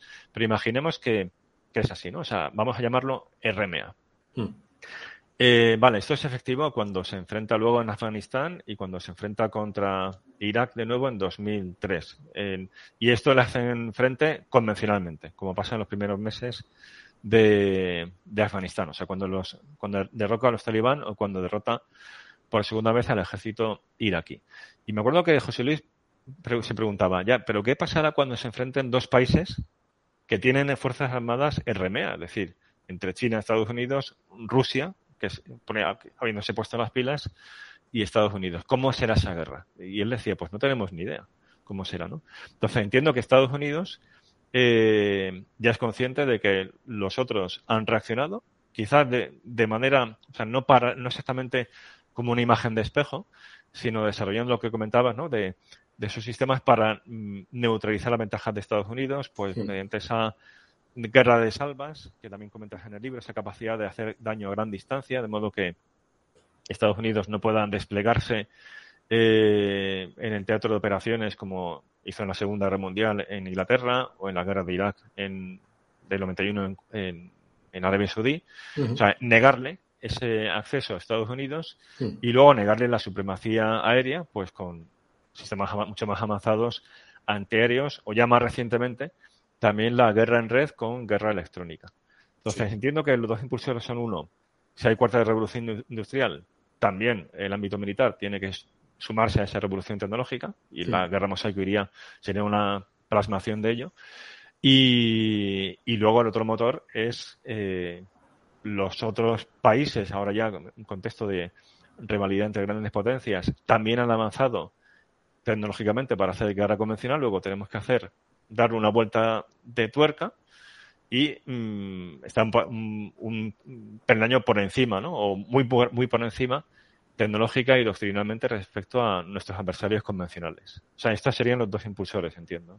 Sí, eh, como uno decía, el, lo que comentaba en el eh, Carlos Albelo en el, en el, en post de, de Clausewitz, eso ya lo habían estudiado eh, durante los años 90 los, en el CSBA, ¿no? Marshall y, y, y vamos, la gente que dirigía, ¿no? Krepinevich, etcétera, ¿no? Martinez, eh, pues de ahí hicieron el estudio de 20XX, ¿no? que es el estudio que, que se basaba en cómo, se, cómo sería el mundo estratégico en el 2025 eh, si, si países, porque no los nombraban por ese nombre, como Rusia y China, desarrollaban una RMA propia, asimétrica además, como comentabas, ¿no? no exactamente una RMA como la americana, sino una RMA asimétrica.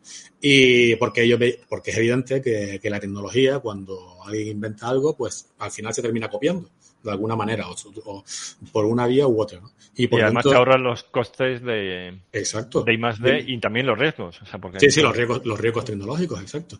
Eh, por tanto, ese es un, como comenta, es un impulsor bastante fuerte. Otro, otro impulsor eh, poderoso es la restricción presupuestaria que hubo en Estados Unidos, porque el, la ley de Augustin y la enfermedad de costes, pues ya viene ocurriendo desde hace décadas, ¿no? Y, y, y el peligro de tener pequeñas, es decir, eh, pequeña cantidad a la hora de una guerra de convencional importante, pues había riesgos ahí de cuántos escuadrones podría perder Estados Unidos y se tenía que después la capacidad industrial, como la Segunda Guerra Mundial, de construir 150 portaaviones en tres años, ¿no? Y cosas por el estilo, ¿no? Y, y tropecientos miles de aviones y no sé qué. Pues, es decir, ese, ese problema de, de la enfermedad, de la, de la enfermedad de coste se dio y que eh, después a, asusado o, acrecentado por el tema de que otros países podían tener su propia RMA, llevó a que, es decir, es un impulsor de, la, de las doctrinas eh, mosaico y multidominio y de la tercera estrategia de compensación, porque eh, después de la crisis, eh, aunque esta enfermedad se conocía desde hace tiempo, desde hace décadas, eh, como el crecimiento económico norteamericano era potente y sus rivales geopolíticos eran económicamente muy pobres, era la Unión Soviética que no podía competir es decir, la Unión Soviética pudo mantener la carrera de armas durante la Guerra Fría porque Estados Unidos decidió no gastar demasiado dinero en armas. Porque de ahí fue cuando Reagan incrementó uno, dos, un punto y pico, casi dos puntos, el, el presupuesto de defensa, la Unión Soviética, en la época vio que no podía mantener el ritmo y de ahí que decidiera pues acabar con la Guerra Fría para intentar después hacer reformas económicas, trayendo recursos del gasto militar para, para hacer ese cambio de la economía central a la economía de mercado, ¿no? que iba a ser tenía unos altos costos financieros y, de ahí lo que, lo que hizo Gorbachev, ¿no? Eh, mm, decir, eh, Estados Unidos lleva siendo el modo de hacer la guerra norteamericana se ha basado en ser siempre el rival económico más fuerte y en poder movilizar una gran cantidad durante un tiempo. Suelen perder la primera batalla, ¿no? O los americanos se suelen ver a sí mismos como, como en Pearl Harbor, ¿no?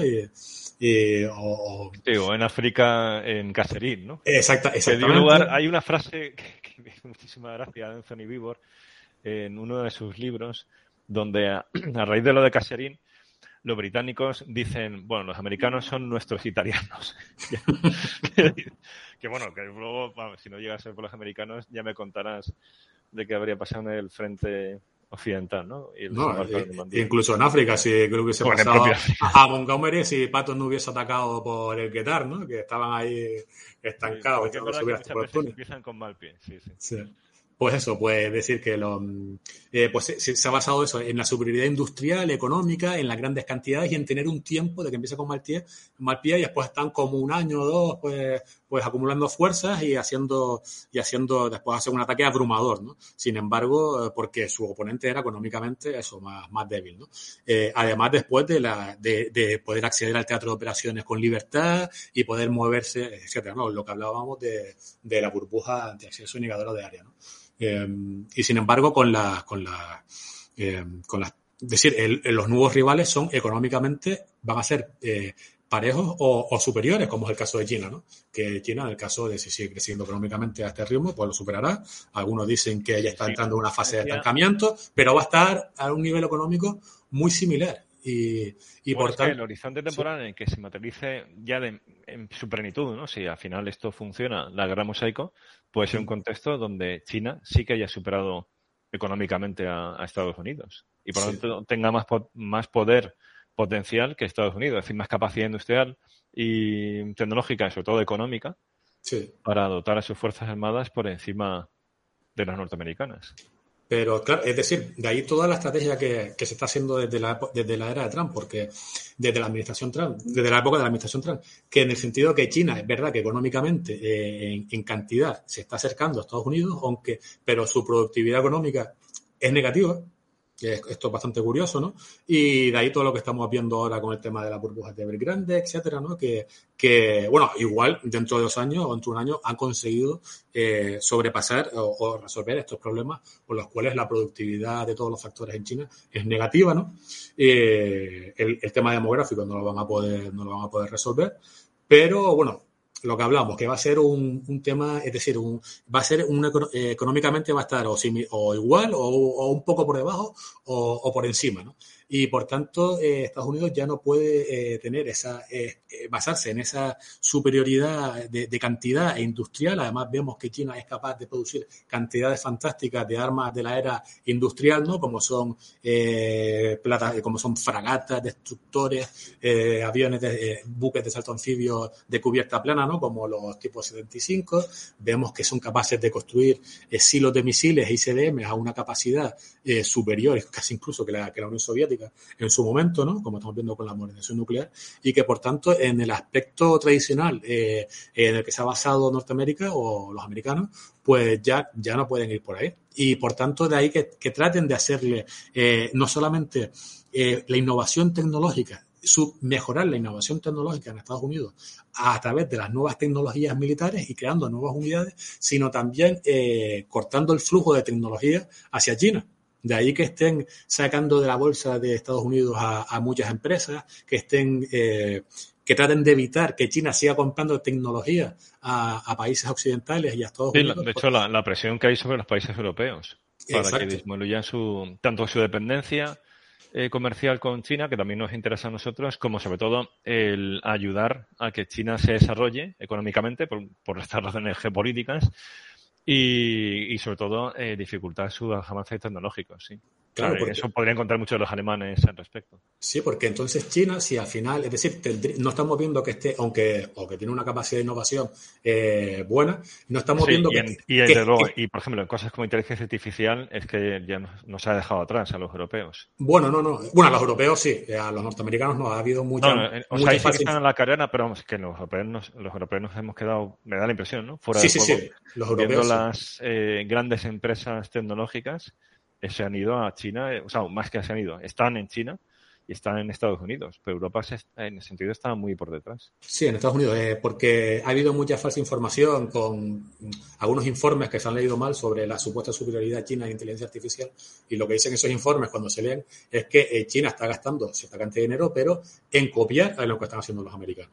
No, no tienen, decir, en tecnología militar, en inteligencia artificial militar, hay inteligencia artificial militar.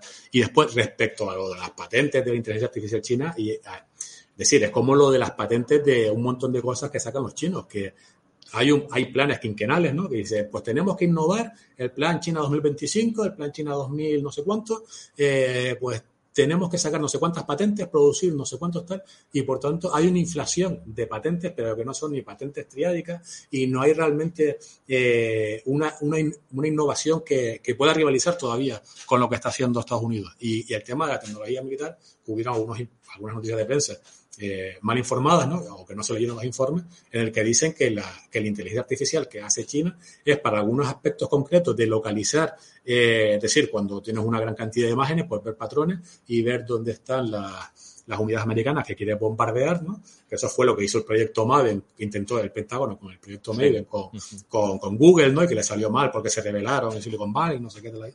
Pues ese tipo de cosas. Y, y, en copiar en lo que hacen los americanos, ¿no? Eso, eso lo, lo estudió Ryan Fedesiuk, eh, no del Instituto Hudson, no recuerdo ahora en qué, en qué universidad en qué universidad sacó este estudio, pero que vamos, que se leyó muy mal lo que, lo que están haciendo los chinos, ¿no? al leer el, estudio de FedEx.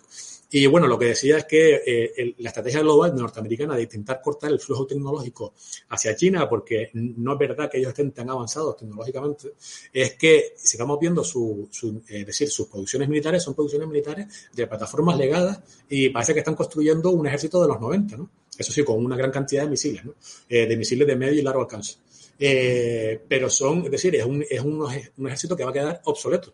No estamos viendo una gran innovación como si estamos viendo en Estados Unidos, que están reformando completamente sus regimientos en infantería marina. Eh, el, ejército de tierra va un poco por detrás en, velocidad, pero van a sacar un nuevo manual en verano y también están empezando a sacar nuevas, nuevas plataformas como el MPF o las nuevas unidades de, misiles de largo alcance, que eso ha llevado a la crisis de Ucrania, ¿no? a la crisis actual no tanto por Ucrania, sino porque la guerra multidominio se va a empezar a implementar en Europa a partir del año que viene, entre este año y el año, que viene, en el 2023 empiezan las primeras unidades, en el 24 ya estarían operativas, y eso ha puesto muy nervioso a Rusia porque sabe que perdería esa competición de salva. Sea, el tema de Ucrania es cuando dicen, no, no queremos que pongan misiles de largo alcance en Ucrania. O sea, ellos saben los rusos perfectamente que nadie va a poner misiles de la OTAN ahí, pero sacan a colación ese tema porque no quieren que Estados Unidos implemente la guerra multidominio, eh, no ya a nivel de regimiento, sino como montaba a nivel de competición de salva de misiles de medio alcance y, casi intermedio, porque ya han activado el, el ¿cuál es la, el 52 Cuerpo de Ejército de Artillería, ¿no? que fue el que implementó los, los Pershing en, cuando la época de los euromisiles, pues lo, han reactivado y van a traer aquí sus primeras brigadas eh, eh, multidominio, ¿no? o su Tax Force Multidomain, ¿no? que y por tanto, de decir que tiene cuatro estrellas, ¿no? tiene nivel de, ejército, pero básicamente se, se, organiza en base a, brigadas multidominio por ahora, porque también... sí, perdón que te, interrumpa. Entonces, o sea, sí que estaría consiguiendo esa superioridad en capacidad de guerra convencional con respecto a China, por un lado, y también respecto a Rusia. O sea, que ese sería uno de las fuerzas motrices, ¿no? Que, que explicaría este, este cambio, ¿no? O sea, que eso como tal sí que se estaría Claro, porque, porque, económicamente quedaría igual a China y por tanto quiere eh, aunque, aunque económicamente sea, es decir, eh, eh, un país como, como España pues puede tener más PIB que otro, pero que tenga menos población y, menos recursos, pero puede ser tecnológicamente inferior. Eh, por mm. tanto, pero que en el plano militar siga teniendo primacía Estados Unidos. Entonces, ahí, de aquí me surgen varias preguntas. por un lado, una implicación de todo esto es que los europeos, y ahora sí que podemos profundizar en ello, pero yo creo que ya tenemos elementos de juicio como para concluir que los europeos nos estamos volviendo más dependientes de Estados Unidos para la defensa de, Europa occidental en un hipotético conflicto armado convencional con Rusia. O sea, iremos en esa línea, ¿no? Sí, sí, sí. sí. Completamente. que esa sería una implicación ya estratégica de estos cambios tecnológicos.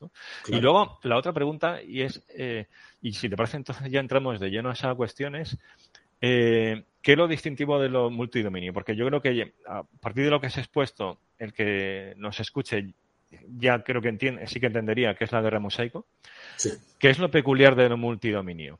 Mm, o sea, lo multidominio es simplemente una profundización en el concepto de lo conjunto, o sea, de que eh, tierra, mar y aire eh, cooperen entre sí en, en, las operaciones militares, en este caso ya incluyendo además el dominio espacial, y el electromagnético o implica algo más? Pues em, aparte de, la, una combinación sin precedentes de los, mm, a nivel operacional y táctico de los diferentes dominios entre sí, como tú comentabas, después hay otro aspecto que es el, podríamos denominarlo del auge de la zona gris, ¿no? Y aspectos más político-militares, no solamente militares y de defensa, en los cuales la, esta, este nuevo concepto, esta nueva doctrina, no se basa solamente en ganar en el campo de batalla, sino también ganar en, lo que yo, en las diferentes fases del conflicto, que hay una fase de, competición, después de, una vez estalla el conflicto armado, eh, eh, de penetración, de, desintegración y de explotación, ¿no? Tienen, este concepto tiene cuatro fases.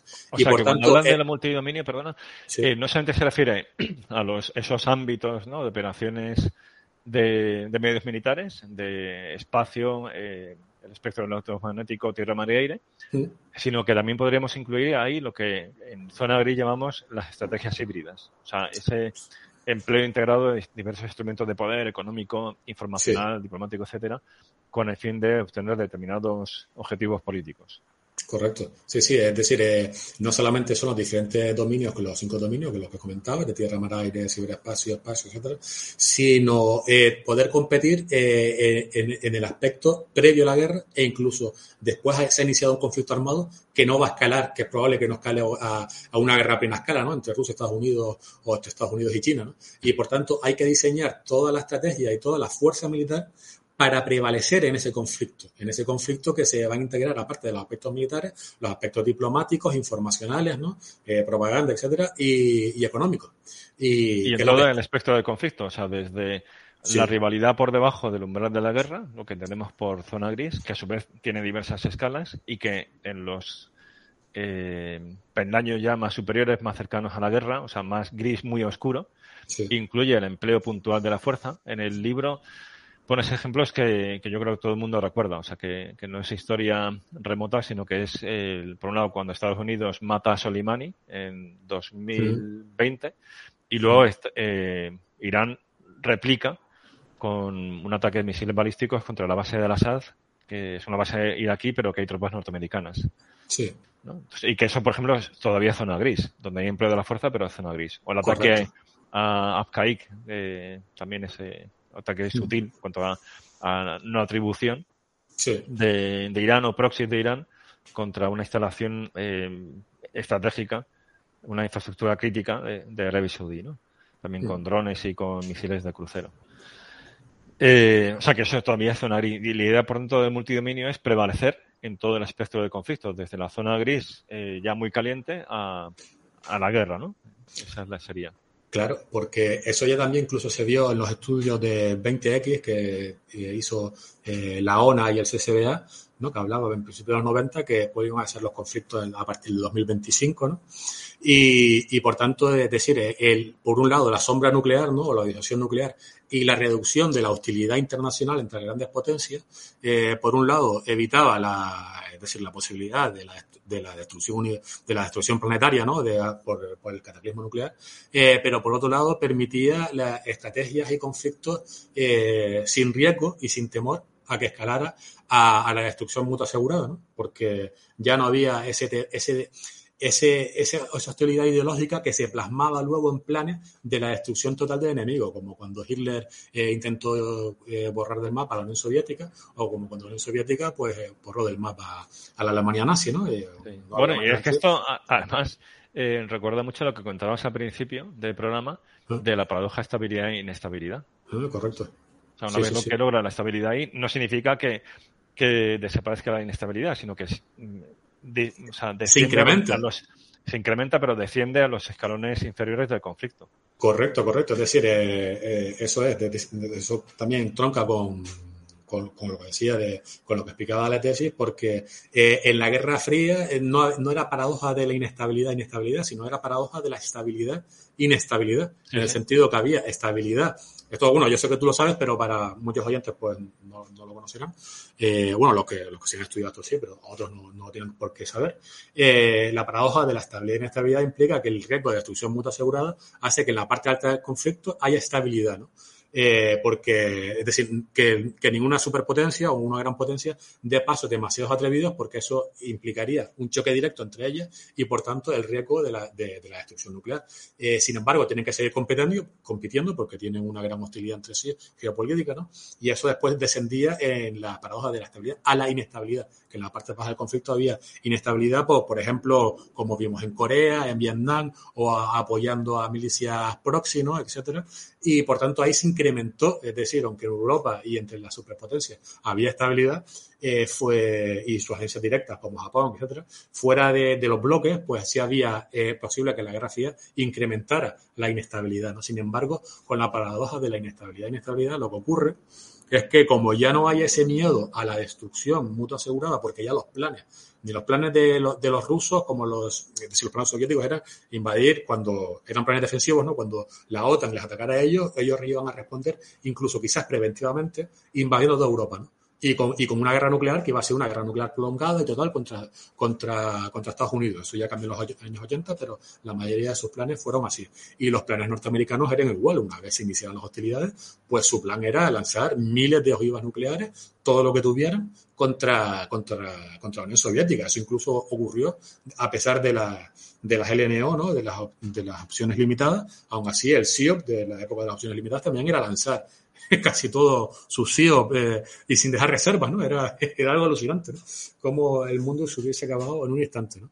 Y sin embargo, eso ya, los planes de las grandes potencias, los planes de China eran defenderse de una invasión soviética, ¿no? Después, una vez se pelearon con, después de Stalin, ¿no? Después del proceso de, de desestabilización, pues se pelearon con, con Khrushchev y con los soviéticos y, y los, los, planes chinos eh, eran defenderse de una invasión a gran escala de la Unión Soviética o un bombardeo nuclear americano. Eso ya, políticamente no es creíble, ya la hostilidad de estas grandes potencias no es la que había después de la Segunda Guerra Mundial, hasta el año 89, y los planes de defensa eh, pues son mucho más comedidos. ¿no? No, no se trata de, de invadir, es decir, eh, de, de, Rusia invadir Europa Occidental o de o, actualmente Estados Unidos tratar de invadir el Pacto de Varsovia como, como fue en la época de la Grand Battle, que era hacer un contraataque ¿no? y meterse en los segundos y terceros escalones, cientos de kilómetros ¿no? ya dentro del Pacto de Varsovia, ya los planes no son así. Eh, y por tanto, eso da una más de, de defensa de, de áreas de interés y mediante un uso muy calculado de la coerción. Claro, y es, procurando es... competir en la zona gris y en escalar a una guerra abierta que perjudicaría a ambos. Claro, y eso, eso es decir, esa es eh, como ya está mmm, políticamente es eh, concebible que hayan guerras limitadas como lo hubieron entre India y Pakistán, ¿no? La guerra del Kargil por pequeños objetivos, como hubo una guerra entre potencias nucleares, entre fronteriza, entre, entre la Unión Soviética y China en su momento, ¿no? En el año 68, ¿no? Pues, es decir, es, esos escenarios es, es probable bueno, la tendencia son mucho más concebibles, mucho más posibles ahora que en la actualidad. Es decir, ese tipo de guerras, de guerras limitadas y todos los planes de, de defensa pues se basan, como estamos viendo en, en el multidominio con, con, Estados Unidos, en enfrentarse a Rusia en esta, en esta zona gris y como vemos en sus propios documentos, ¿no? que son accesibles en PDF, de cómo planean eh, hacer esta, esta, competición de salva a un nivel sin que, sin que escale a, a una guerra total. Claro, eso nos lleva a la, a la inestabilidad estratégica que, que pueda haber limitada, ¿no? una, una inestabilidad total de, de, vamos a lanzar todas las ojivas nucleares. ¿no? Eh, sí. Entonces, eh, por bajar lo tangible, o sea, eh, Luz Army empieza a elaborar esta doctrina multidominio en 2016. ¿Y sí. esto en qué se está plasmando? Ya en cosas que sean observables de, dentro de la orgánica, de, o sea, de, ahí hablas sí. en el libro ¿no? de, de, fuerzas de fuerzas multidominio, sí. de del Big eh, Six, o sea, de seis grandes programas de, de armas, que realmente son, son muchos más, ¿no? Sí. Que cuelga mucho más de cada uno de ellos, que los famosos cinco grandes de la batalla aeroterrestre. Mm. O sea, esto en que se está traduciendo y sobre todo me gustaría enfatizar la diferencia con Europa, ¿no? O sea, porque esto al final es que eso tiene unas implicaciones políticas muy fuertes, porque nosotros aquí nos encanta hablar de autonomía estratégica, pero vemos que en el ámbito militar las cosas van en una dirección pues totalmente contraria, es decir, que somos más dependientes de Estados Unidos y nos estamos quedando atrás tecnológica y doctrinalmente. Entonces, ¿qué están haciendo ellos? Y que se pueda ver aquí en Europa, en el despliegue que ellos que tiene el Usarme en Europa, y qué están dejando de hacer los europeos. Pues cosas que vamos a empezar a ver ya en 2023 va a ser el despliegue de las primeras unidades multidominio. Eh, la orgánica todavía no está clara porque a veces salen orgánicas, decir, eh, de Warzone en otros sitios aparece en un ORBA, decir, una tabla de organización un poco diferente, pero estamos, ya estamos, ya, decir, eh, los, por ejemplo, hablaba del Big Sig, pues dentro de poco empezaremos a ver los nuevos helicópteros, ¿no? Eh, que entrarán en servicio con, con el USARMI.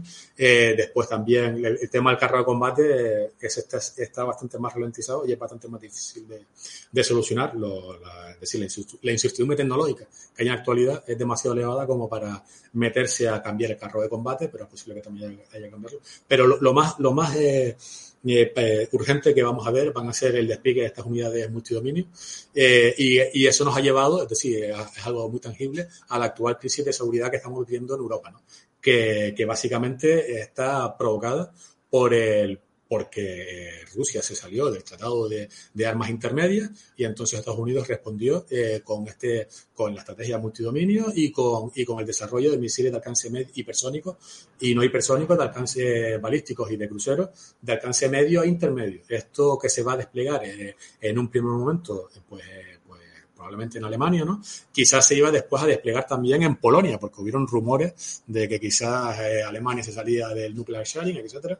Y esto ha llevado a Rusia a, que, a pesar de estar durante años con lo que está demandando ahora, porque ellos lo llevan demandando desde antes de, desde antes de acta fundacional del año 97, ¿no? Entre las relaciones, entre las, entre las relaciones OTAN-Rusia, es decir, eh, no las, no las habían hecho urgentes hasta ahora. ¿Y qué es lo que ha provocado eh, ni hace tres años? Porque la guerra de Ucrania ocurre desde hace, desde hace unos cuantos años. Y, y, y, que no me vengan con el tema de no, Zelensky ya no es fiar y por tanto se quieren quitar a Zelensky ya ven que el tema de Ucrania no se puede resolver a través de Minsk Docs, de, de del Tratado Segundo de Minsk, porque están planteando un, la arquitectura de defensa eh, y de seguridad europea a un nivel eh, total, ¿no? Que ni siquiera se, se, discutió cuando se disolvió la Guerra Fría, que ahí se, se, discutieron el STAR, el INF y el Tratado FASE después CCE, ¿no? Y se creó la OSCE, bueno, los comités de, de, vigilancia de la OSCE, de, medidas de, de, crear que, confianza de seguridad, ¿no? Etcétera.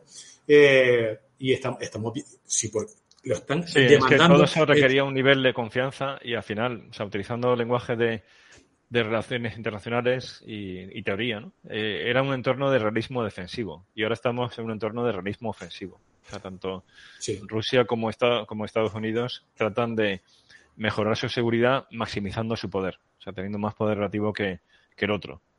Entre, no, en términos globales, porque Estados Unidos es muy superior a Rusia a escala global, pero regionalmente Rusia sí que tiene, quiere tener más poder relativo que, que Estados Unidos y que Europa. Y, en ese contexto de realismo ofensivo es muy difícil que haya un entramado institucional eh, viable para generar confianza, tener acuerdos de armamento, de, limitación, moderación de armamento.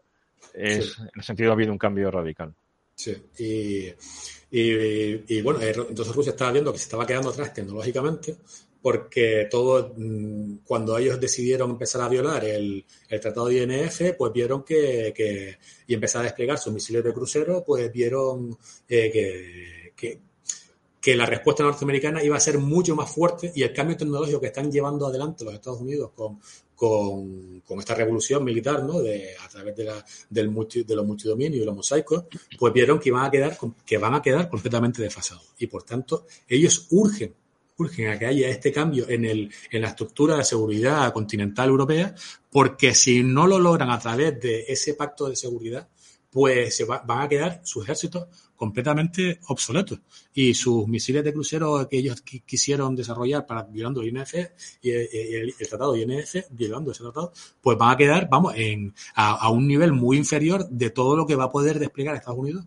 en los próximos años. Y de hecho eh, su, su la, lo que hablábamos de, del tema de las cantidades, Rusia, por ejemplo, eh, eh, en un primer momento intentó hacer una política de defensa de, de, la guerra sin contacto y similar a la competición de salvas que desarrolla Estados Unidos, pero desde hace unos años ha revertido parte de esa, de esa política militar y están empezando a, poner en servicio o, reactivar miles de carros de combate y vehículos de combate de infantería que tenían almacenados, creando nuevas divisiones, porque en un primer momento con la competición, con la guerra sin contacto, iban a ser brigadas nada más, están eh, reactivando las divisiones y están creando un ejército convencional a gran escala para invadir, para amenazar con invadir países, países vecinos. Países vecinos. Y, pero sin embargo, toda esta política de defensa eh, que, se basa en plataformas legadas, ellos ven que, va a quedar completamente eh, atrasada respecto a lo que están haciendo los americanos, ¿no? Ellos, los rusos hicieron una, política de defensa para anular eh, las plataformas legadas y la estrategia RMA que viene desde los 90, ¿no? De la OTAN y por tanto superando los ejércitos europeos y después ven que los americanos van a sacar algo todavía muy superior a lo que están desplegando los propios rusos. Esto nos lleva después a lo que tú me preguntabas, al tercero en cuestión, que son los ejércitos europeos, ¿no? Eh, que... perdona, antes de eso una, duda muy concreta. En esos eh, sistemas que está desplegando y que va a desplegar Estados Unidos para tener fuegos de largo alcance muy superiores a los rusos, ¿son todos convencionales o incluyen también la, la posibilidad real de, que tuvieran armas nucleares? Por ahora son completamente convencionales y todo lo que, ellos no contemplan el nuclear warfighting como tal, los americanos, ¿no? Eh, bueno, sí contemplan el nuclear warfighting, pero no con los multidominios. Completa, ellos, por ejemplo, en la época de Trump han, desarrollado una, mini nuke eh, para dispararla desde submarinos, pero ellos, decir, eh, los americanos eh, saben... Pero que no está, no está en este concepto de los multidominios ni, ni en ese explica que está... Eh, exactamente, a un, a un, nivel estratégico, sí, a un nivel estratégico sí contemplan el warfighting nuclear, pero no a nivel de multidominio, porque ellos precisamente, como comentábamos, despliegan o, o hacen este concepto y lo están implementando para vencer dentro de una zona gris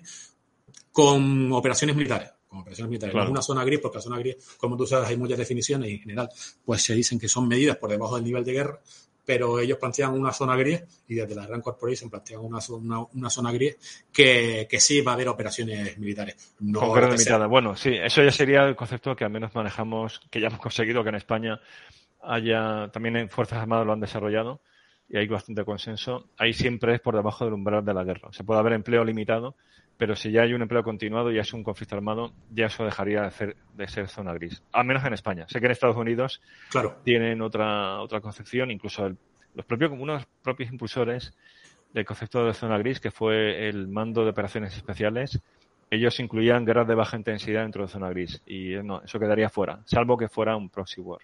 Mm. O sea, que sería, eh, serían pronto sistemas convencionales. Y perdón, es que te he interrumpido. Entonces, en el caso europeo, eh, cuáles son ahí nuestras carencias o cuál es el panorama. Mm, bueno, el panorama, si, si por ejemplo los rusos eh, están muy por encima de las capacidades militares europeas, ¿no? Eh, pues, y, ya nos hemos quedado bastante atrás y los rusos se van a quedar muy atrás respecto a los americanos. El panorama europeo yo lo veo completamente desolador, ¿no? Y veo un Para esa guerra convencional, bueno, guerra convencional o zona gris muy, muy intensa que, que, esos intercambios de, artilleros o claro, de largo alcance. Porque la, zona gris, por ejemplo, los rusos, la intervención en Ucrania, por ejemplo, que, es un tipo de zona gris, pues fue un empleo de la Fuerza Armada a gran escala, sin violencia militar, ¿no? no, no se puede, apenas no hubieron tiros, ¿no? Eh, y por tanto, eh, decir, fue un despliegue militar. Sí, Crimea es un ejemplo claro de, de, zona gris, o sea, se ha hecho consumado y es eh, empleo de la fuerza, pero no, sin no armado, es decir, como hubo combates continuados. O sea, otra cosa es la guerra de Ucrania, donde sí que es la diada de conflicto entre Kiev y Moscú, sí que es zona gris, porque es a través de un proxy, que son las milicias eh, ucranianas, las separatistas. Hay, pero lo que es guerra, o sea, los combates y tal, eso no sería zona gris en la diada separatistas eh, Kiev. Si entre, si entre los rusos y. Aunque den apoyo de fuegos y todo, y haya tropas encubiertas, pero como tal no hay un conflicto armado directo entre Ucrania y el, régimen, el gobierno ucraniano y el gobierno ruso. Claro. perdón, lo que, o sea, te he interrumpido. Lo que decías de Crimea, sí, totalmente, zona Vale. Sí, sí, porque, por ejemplo, si tenemos ejércitos europeos, se saca, colación lo de Crimea, eh, porque si tenemos ejércitos europeos poco, poco poderosos, ¿no? que no son capaces de enfrentarse al ejército ruso, que actualmente son completamente incapaces, ¿no? Yo recuerdo que, eh, eh, bueno, cuando se subió, salió el rumor de que decían que a lo mejor el Reino Unido despegaba una brigada eh, con unos 100 vehículos de combate ¿no? blindados en Alemania. Y vamos a ver, eh, una brigada europea normal, ¿no? Eh, es decir, de unos, digamos, con un batallón de carros, ¿no? Con 40 tanques y después mm, dos batallones, otros 40 y 40 de, de VSI, ¿no? De combate de infantería, pues ¿qué haría contra solamente una brigada de artillería de cohetes rusos, de Smerch? O sea, no haría nada. Es decir, eh, tú pondrías ahí una... Eh, y ahí vamos al tema de la competición de salva y la zona gris, porque si tú eres un ejército europeo, un autónomo de la estrategia de, decir, un, un defensor de la autonomía eh, estratégica europea, ¿no? Y si eres un autónomo de estos, pues te vas a ir a Polonia, ¿no? Intentar defenderlos, al país que sea. Y claro, Rusia te pone una brigada reactiva, ¿no? De cohetes en, el otro lado de la frontera. Y, y, realmente tú vas a ir a la guerra o vas a amenazar sabiendo esas capacidades, porque solamente una salva, una brigada reactiva, podría arrasar el área de, despliegue de un batallón, de, los tres batallones de la brigada y, el resto de unidades de apoyo. Pero es que, es decir, cubriría la zona de sus municiones y, pasaría lo de Ucrania, lo que vimos en la batalla de Zaporizhia fue, ¿no? Cuando, cuando unos, pocos, unos pocos, unos pocos, unos pocos ¿eh? fueron, no sé si una, una, batería de grata, nada más o dos. Y pues tú imagínate una brigada reactiva, ¿no? Con, con, con ciento y pico ahí, eh, uno que serían setenta y pico Smerch, ¿no? Disparando. Pues claro, pues entonces ahí toda la, zona gris, es decir, tú ya estratégicamente sabes que va a haber un periodo de crisis antes de, antes de que estalle la guerra, despliegas unas brigadas autónomas estratégicas europeas ahí que no van a hacer nada y eh, Rusia te pone al otro lado. O, podemos decir Irán también, que está desarrollando una fuerza de cohetes muy importante, ¿no? Si hay problemas en Oriente Medio, porque Francia también tiene acuerdos con, con Emiratos, ¿no? Etcétera. Eh, pues pues ¿qué haría, ¿qué haría esa fuerza? No haría nada, es decir, sería una fuerza completamente inútil que además invitaría a que Rusia pudiese eh, hacer estas salvas de artillería y, no llegaría a ser realmente una guerra en el sentido de tomar un territorio, rodear el ejército enemigo y destruirlo, después tomar su capital, ¿no? O, las o zonas importantes de su territorio, o amenazarlo con tomar, ¿no? Como por ejemplo la guerra de Georgia, ¿no? En 2008, cuando invadió Rusia, que fue una guerra tradicional, sino simplemente eh, un periodo de crisis en el que empieza a haber, pues, esos intercambios de salvar. Pues Rusia te podría colocar, pues, cientos o miles de municiones guiadas eh, contra, contra o no guiadas, ¿no? Porque al fin y al cabo puede, podría ser una, una con un bombardeo de área. ¿Y, qué haces tú con, tu, con tus unidades eh, mecanizadas de infantería normales que tenemos en Europa? No haríamos nada. Sí, sin capacidad de contrabatería. Es decir, los artilleros europeos no serían capaces de neutralizar la artillería rusa. Exactamente, y más en un futuro cuando hayan oleadas de, drones, de drones, de drones de ataque, ¿dónde, ¿dónde van a estar? Aunque en efecto ellos no lo llaman así, pero eso sería una 2AD. O sea, sería una, una capacidad de antiacceso. O sea, imaginemos un hecho consumado en el Báltico y, y que tenían el acceso como tal. De hecho, aunque, vale, están allí los battle groups, pero los battle groups son más bien eh, fuerzas, no voy a decir testimoniales, porque al final tienen cierta capacidad de combate, pero están hechas para que eh, un hecho consumado tipo Crimea. Si hay combates, necesitan refuerzos urgentes y si tenían el acceso con esa, esa pantalla artillera, que además se supone que estaría protegida por pues, sistemas S400 y un sistema por capas antiaéreo, decir, que, que no se podría atacar ni con artillería, ni con artillería, ni con aviación de combate, pues es que están negando el acceso y, y, y las operaciones dentro del área, ¿no? Y además eh, conseguirían prevalecer en el conflicto si o uno sin disparar un tiro porque ya la gente ya sabe la ya conocería la superioridad rusa o en el caso que algunos decisores no, no lo conocieran y decidieran desafiarla pues después de la primera batalla ¿no? o de los primeros encuentros pues pues retirarse porque verían que no tenían no tendrían la capacidad tecnológica para y, y la organización de las fuerzas más que tecnológica porque los rusos tampoco sean más avanzados que nosotros tecnológicamente sino que están mejor organizados no y por tanto teníamos esa capacidad militar arrasarían a un par de batallones o alguna brigada y se acabó la guerra o se acabó, es decir, se acabó el conflicto. Había un, momento de, de, intercambios, como si eh, en la guerra de las Malvinas los, los argentinos se hubiesen retirado después de, que les cortaran el, las comunicaciones con, entre, entre Puerto Argentino y el continente, ¿no? Cuando llegó la, la Fuerza de Tarea Británica y los, mm. y los Harrier empezaron a, a, sobre, a bombardear Puerto Argentino, ¿no? Eh, pues, pues decir, quitando, quitando de la ven que van a perder... ya ven que, perdón, eh, que van a perder la guerra, entonces se retiran. Los ejércitos europeos, pues ahí sería una zona gris en el sentido que hay unos intercambios de, tal como ven los americanos. ¿no? Sí, una serie de acciones, sí, una serie de acciones mejor que incruentas inicialmente, pero que son un desafío político y que no habría respuesta militar efectiva porque se vería disuadida por la Exactamente. Por esa y, ahí, y, ahí, controlan el punto de Schelling. El punto de Schelling, que es la clave, de la, de, en mi opinión, de las de la, de, de, de la estrategia de zona gris, ¿no? Más allá de que, haya o no haya violencia, sino controlar la, el, el, punto de Schelling sin que llegue a un nivel de guerra total, ¿no? Y, y para prevalecer en, en, la escalera del conflicto y tener una teoría de la victoria que, que no requiere pues un enfrentamiento total, pero que sí ve un, un uso de la fuerza militar convencional a cierta, a cierta escala. ¿no? Y por tanto hay que... Claro, siempre quitando de la ecuación a Estados Unidos. O sea, porque... Pero claro, pero, pero al final el argumento, o sea, la conclusión es, es la misma. Es decir, al final todo esto lo que hace es eh, profundizar la eh, dependencia europea de Estados Unidos para la defensa del viejo continente y que lo estamos viendo hoy, hoy precisamente, o sea, bueno, ya, ya habrá acabado la reunión en Ginebra entre Estados Unidos y Rusia, y Rusia quería hablar con Estados Unidos directamente para organizar toda la defensa del continente, porque son los que van a desplegar este tipo de misiles, este tipo de unidades. No quieren hablar, después van a hablar en la OTAN y, en la OCE, pero a un nivel porque los americanos les pidieron que para ser el paripé de tener en cuenta a los europeos, ¿no? Pero tienen, eh, es decir, actualmente, si en el caso que se desplegara a Estados Unidos, ya veríamos cómo serían las amenazas de Rusia para organizar la defensa del centro y el este de Europa. Es decir, eh, esto no es algo, bueno, yo que vivo en Canarias o a la gente que vive en Península, en España, pues nos queda, es verdad que nos queda un poco lejos, igual que a un polaco le queda lejos el Sahel, ¿no? Pero, pero a nivel europeo, es decir, eh, estamos hablando de cómo, cómo, quedarían los ejércitos europeos y cómo quedaría la defensa europea. Si sí, hubiese el proyecto político europeo. Exactamente cómo conseguir, es decir, eh, cómo, no, no, lo hago como pregunta, sino como, exclamación, ¿no? eh, la manera en que, en que, Rusia podría influir en todo el proceso político europeo simplemente amenazando con un acto militar eh, en, algún, en algún país, en algún país de, de su entorno. ¿no? Por ejemplo, la ampliación de la Unión Europea, que fue lo que llevó al, al conflicto en Ucrania, ¿no? Básicamente.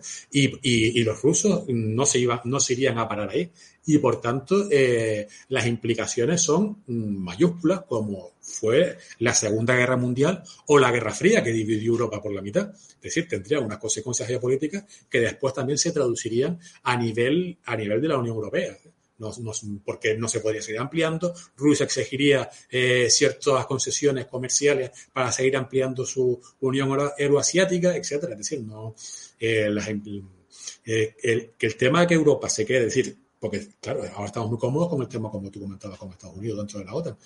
Pero que Europa se quede de una manera tan obsoleta militarmente respecto a Rusia, o, o amenazas, o en un futuro podría ser China, cuando, que podría cambiar el orden económico y geopolítico mundial, ¿no? Si realmente hay un conflicto por Taiwán dentro de 10 años o de 7 o lo que sea, ¿no? Pues decir, eh, ¿qué sería de los, de los ejércitos europeos o de las armadas europeas? Es decir, eh, pues, o sea, que tiene consecuencias sobre la cohesión interna del propio eh, proyecto político europeo y no digamos ya sobre esas ambiciones europeas de ser un actor geopolítico a escala global. Mm, o sea, esta, esta, dependencia militar de Estados Unidos y este no estar, no seguir el paso, ¿no? Del desarrollo tanto tecnológico como, como doctrinal. Pues, oye, la verdad es que eh, genial. O sea, ya estamos en, en casi en las dos horas, que es lo que tenemos así como bueno, marcado, ¿no? Como una especie de límite. Vale, se sepa, no aburrir mucho. pusimos esto en marcha, dijimos esto, lo suyo es una hora. Y poco a poco hemos ido ya normalizando que sea hora y media, pero sí que nos hemos marcado eh, lo posible, ¿no? Que sea que sean dos horas y ya casi estamos ahí. y, y, vamos, y yo creo que misión cumplida más que de sobra, porque la idea era hablar uno de estos cambios tecnológicos y doctrinales en el modo de la guerra, que es un tema ya de por sí relevante para los estudios estratégicos y luego ver qué implicaciones tenía esto para el caso europeo, que como vemos, pues son eh, muy destacables, o sea, son implicaciones profundas. Mm. Así que la verdad es que muchísimas gracias. Y recomendar, por supuesto, a los que nos escuchan que, compren tu libro, porque aquí hemos rascado ¿no? la, la superficie, he visto algunos conceptos, pero está todo expuesto con mucho más detalle y de manera monográfica en ese libro, que, realmente merece la pena. Así que animar a los que nos escuchan también a que, a que lo compran y a que lo compren y luego que, que te sigan ¿no? en, tu perfil de Twitter y lean lo que está publicado también en la revista Ejércitos. Aparte también está como complemento el programa que, que grabaste con Yago en mm. cosas militares. O sea que yo creo que aquí tenemos un, un pack ¿no? de, de materiales para los que quieran profundizar en la batalla multidominio, en las operaciones multidominio ya como doctrina y también en la guerra de mosaico. Pues oye, la verdad es que genial y, y, de nuevo pues muchísimas gracias, Guillermo. Gracias a ti, que teníamos ya ganas de hablar contigo desde hace años además. Igualmente, oye, y repetiremos, ¿eh? Esto ha sido... yo, yo, encantado yo ya hablar contigo y leerte. Para mí es maravilloso.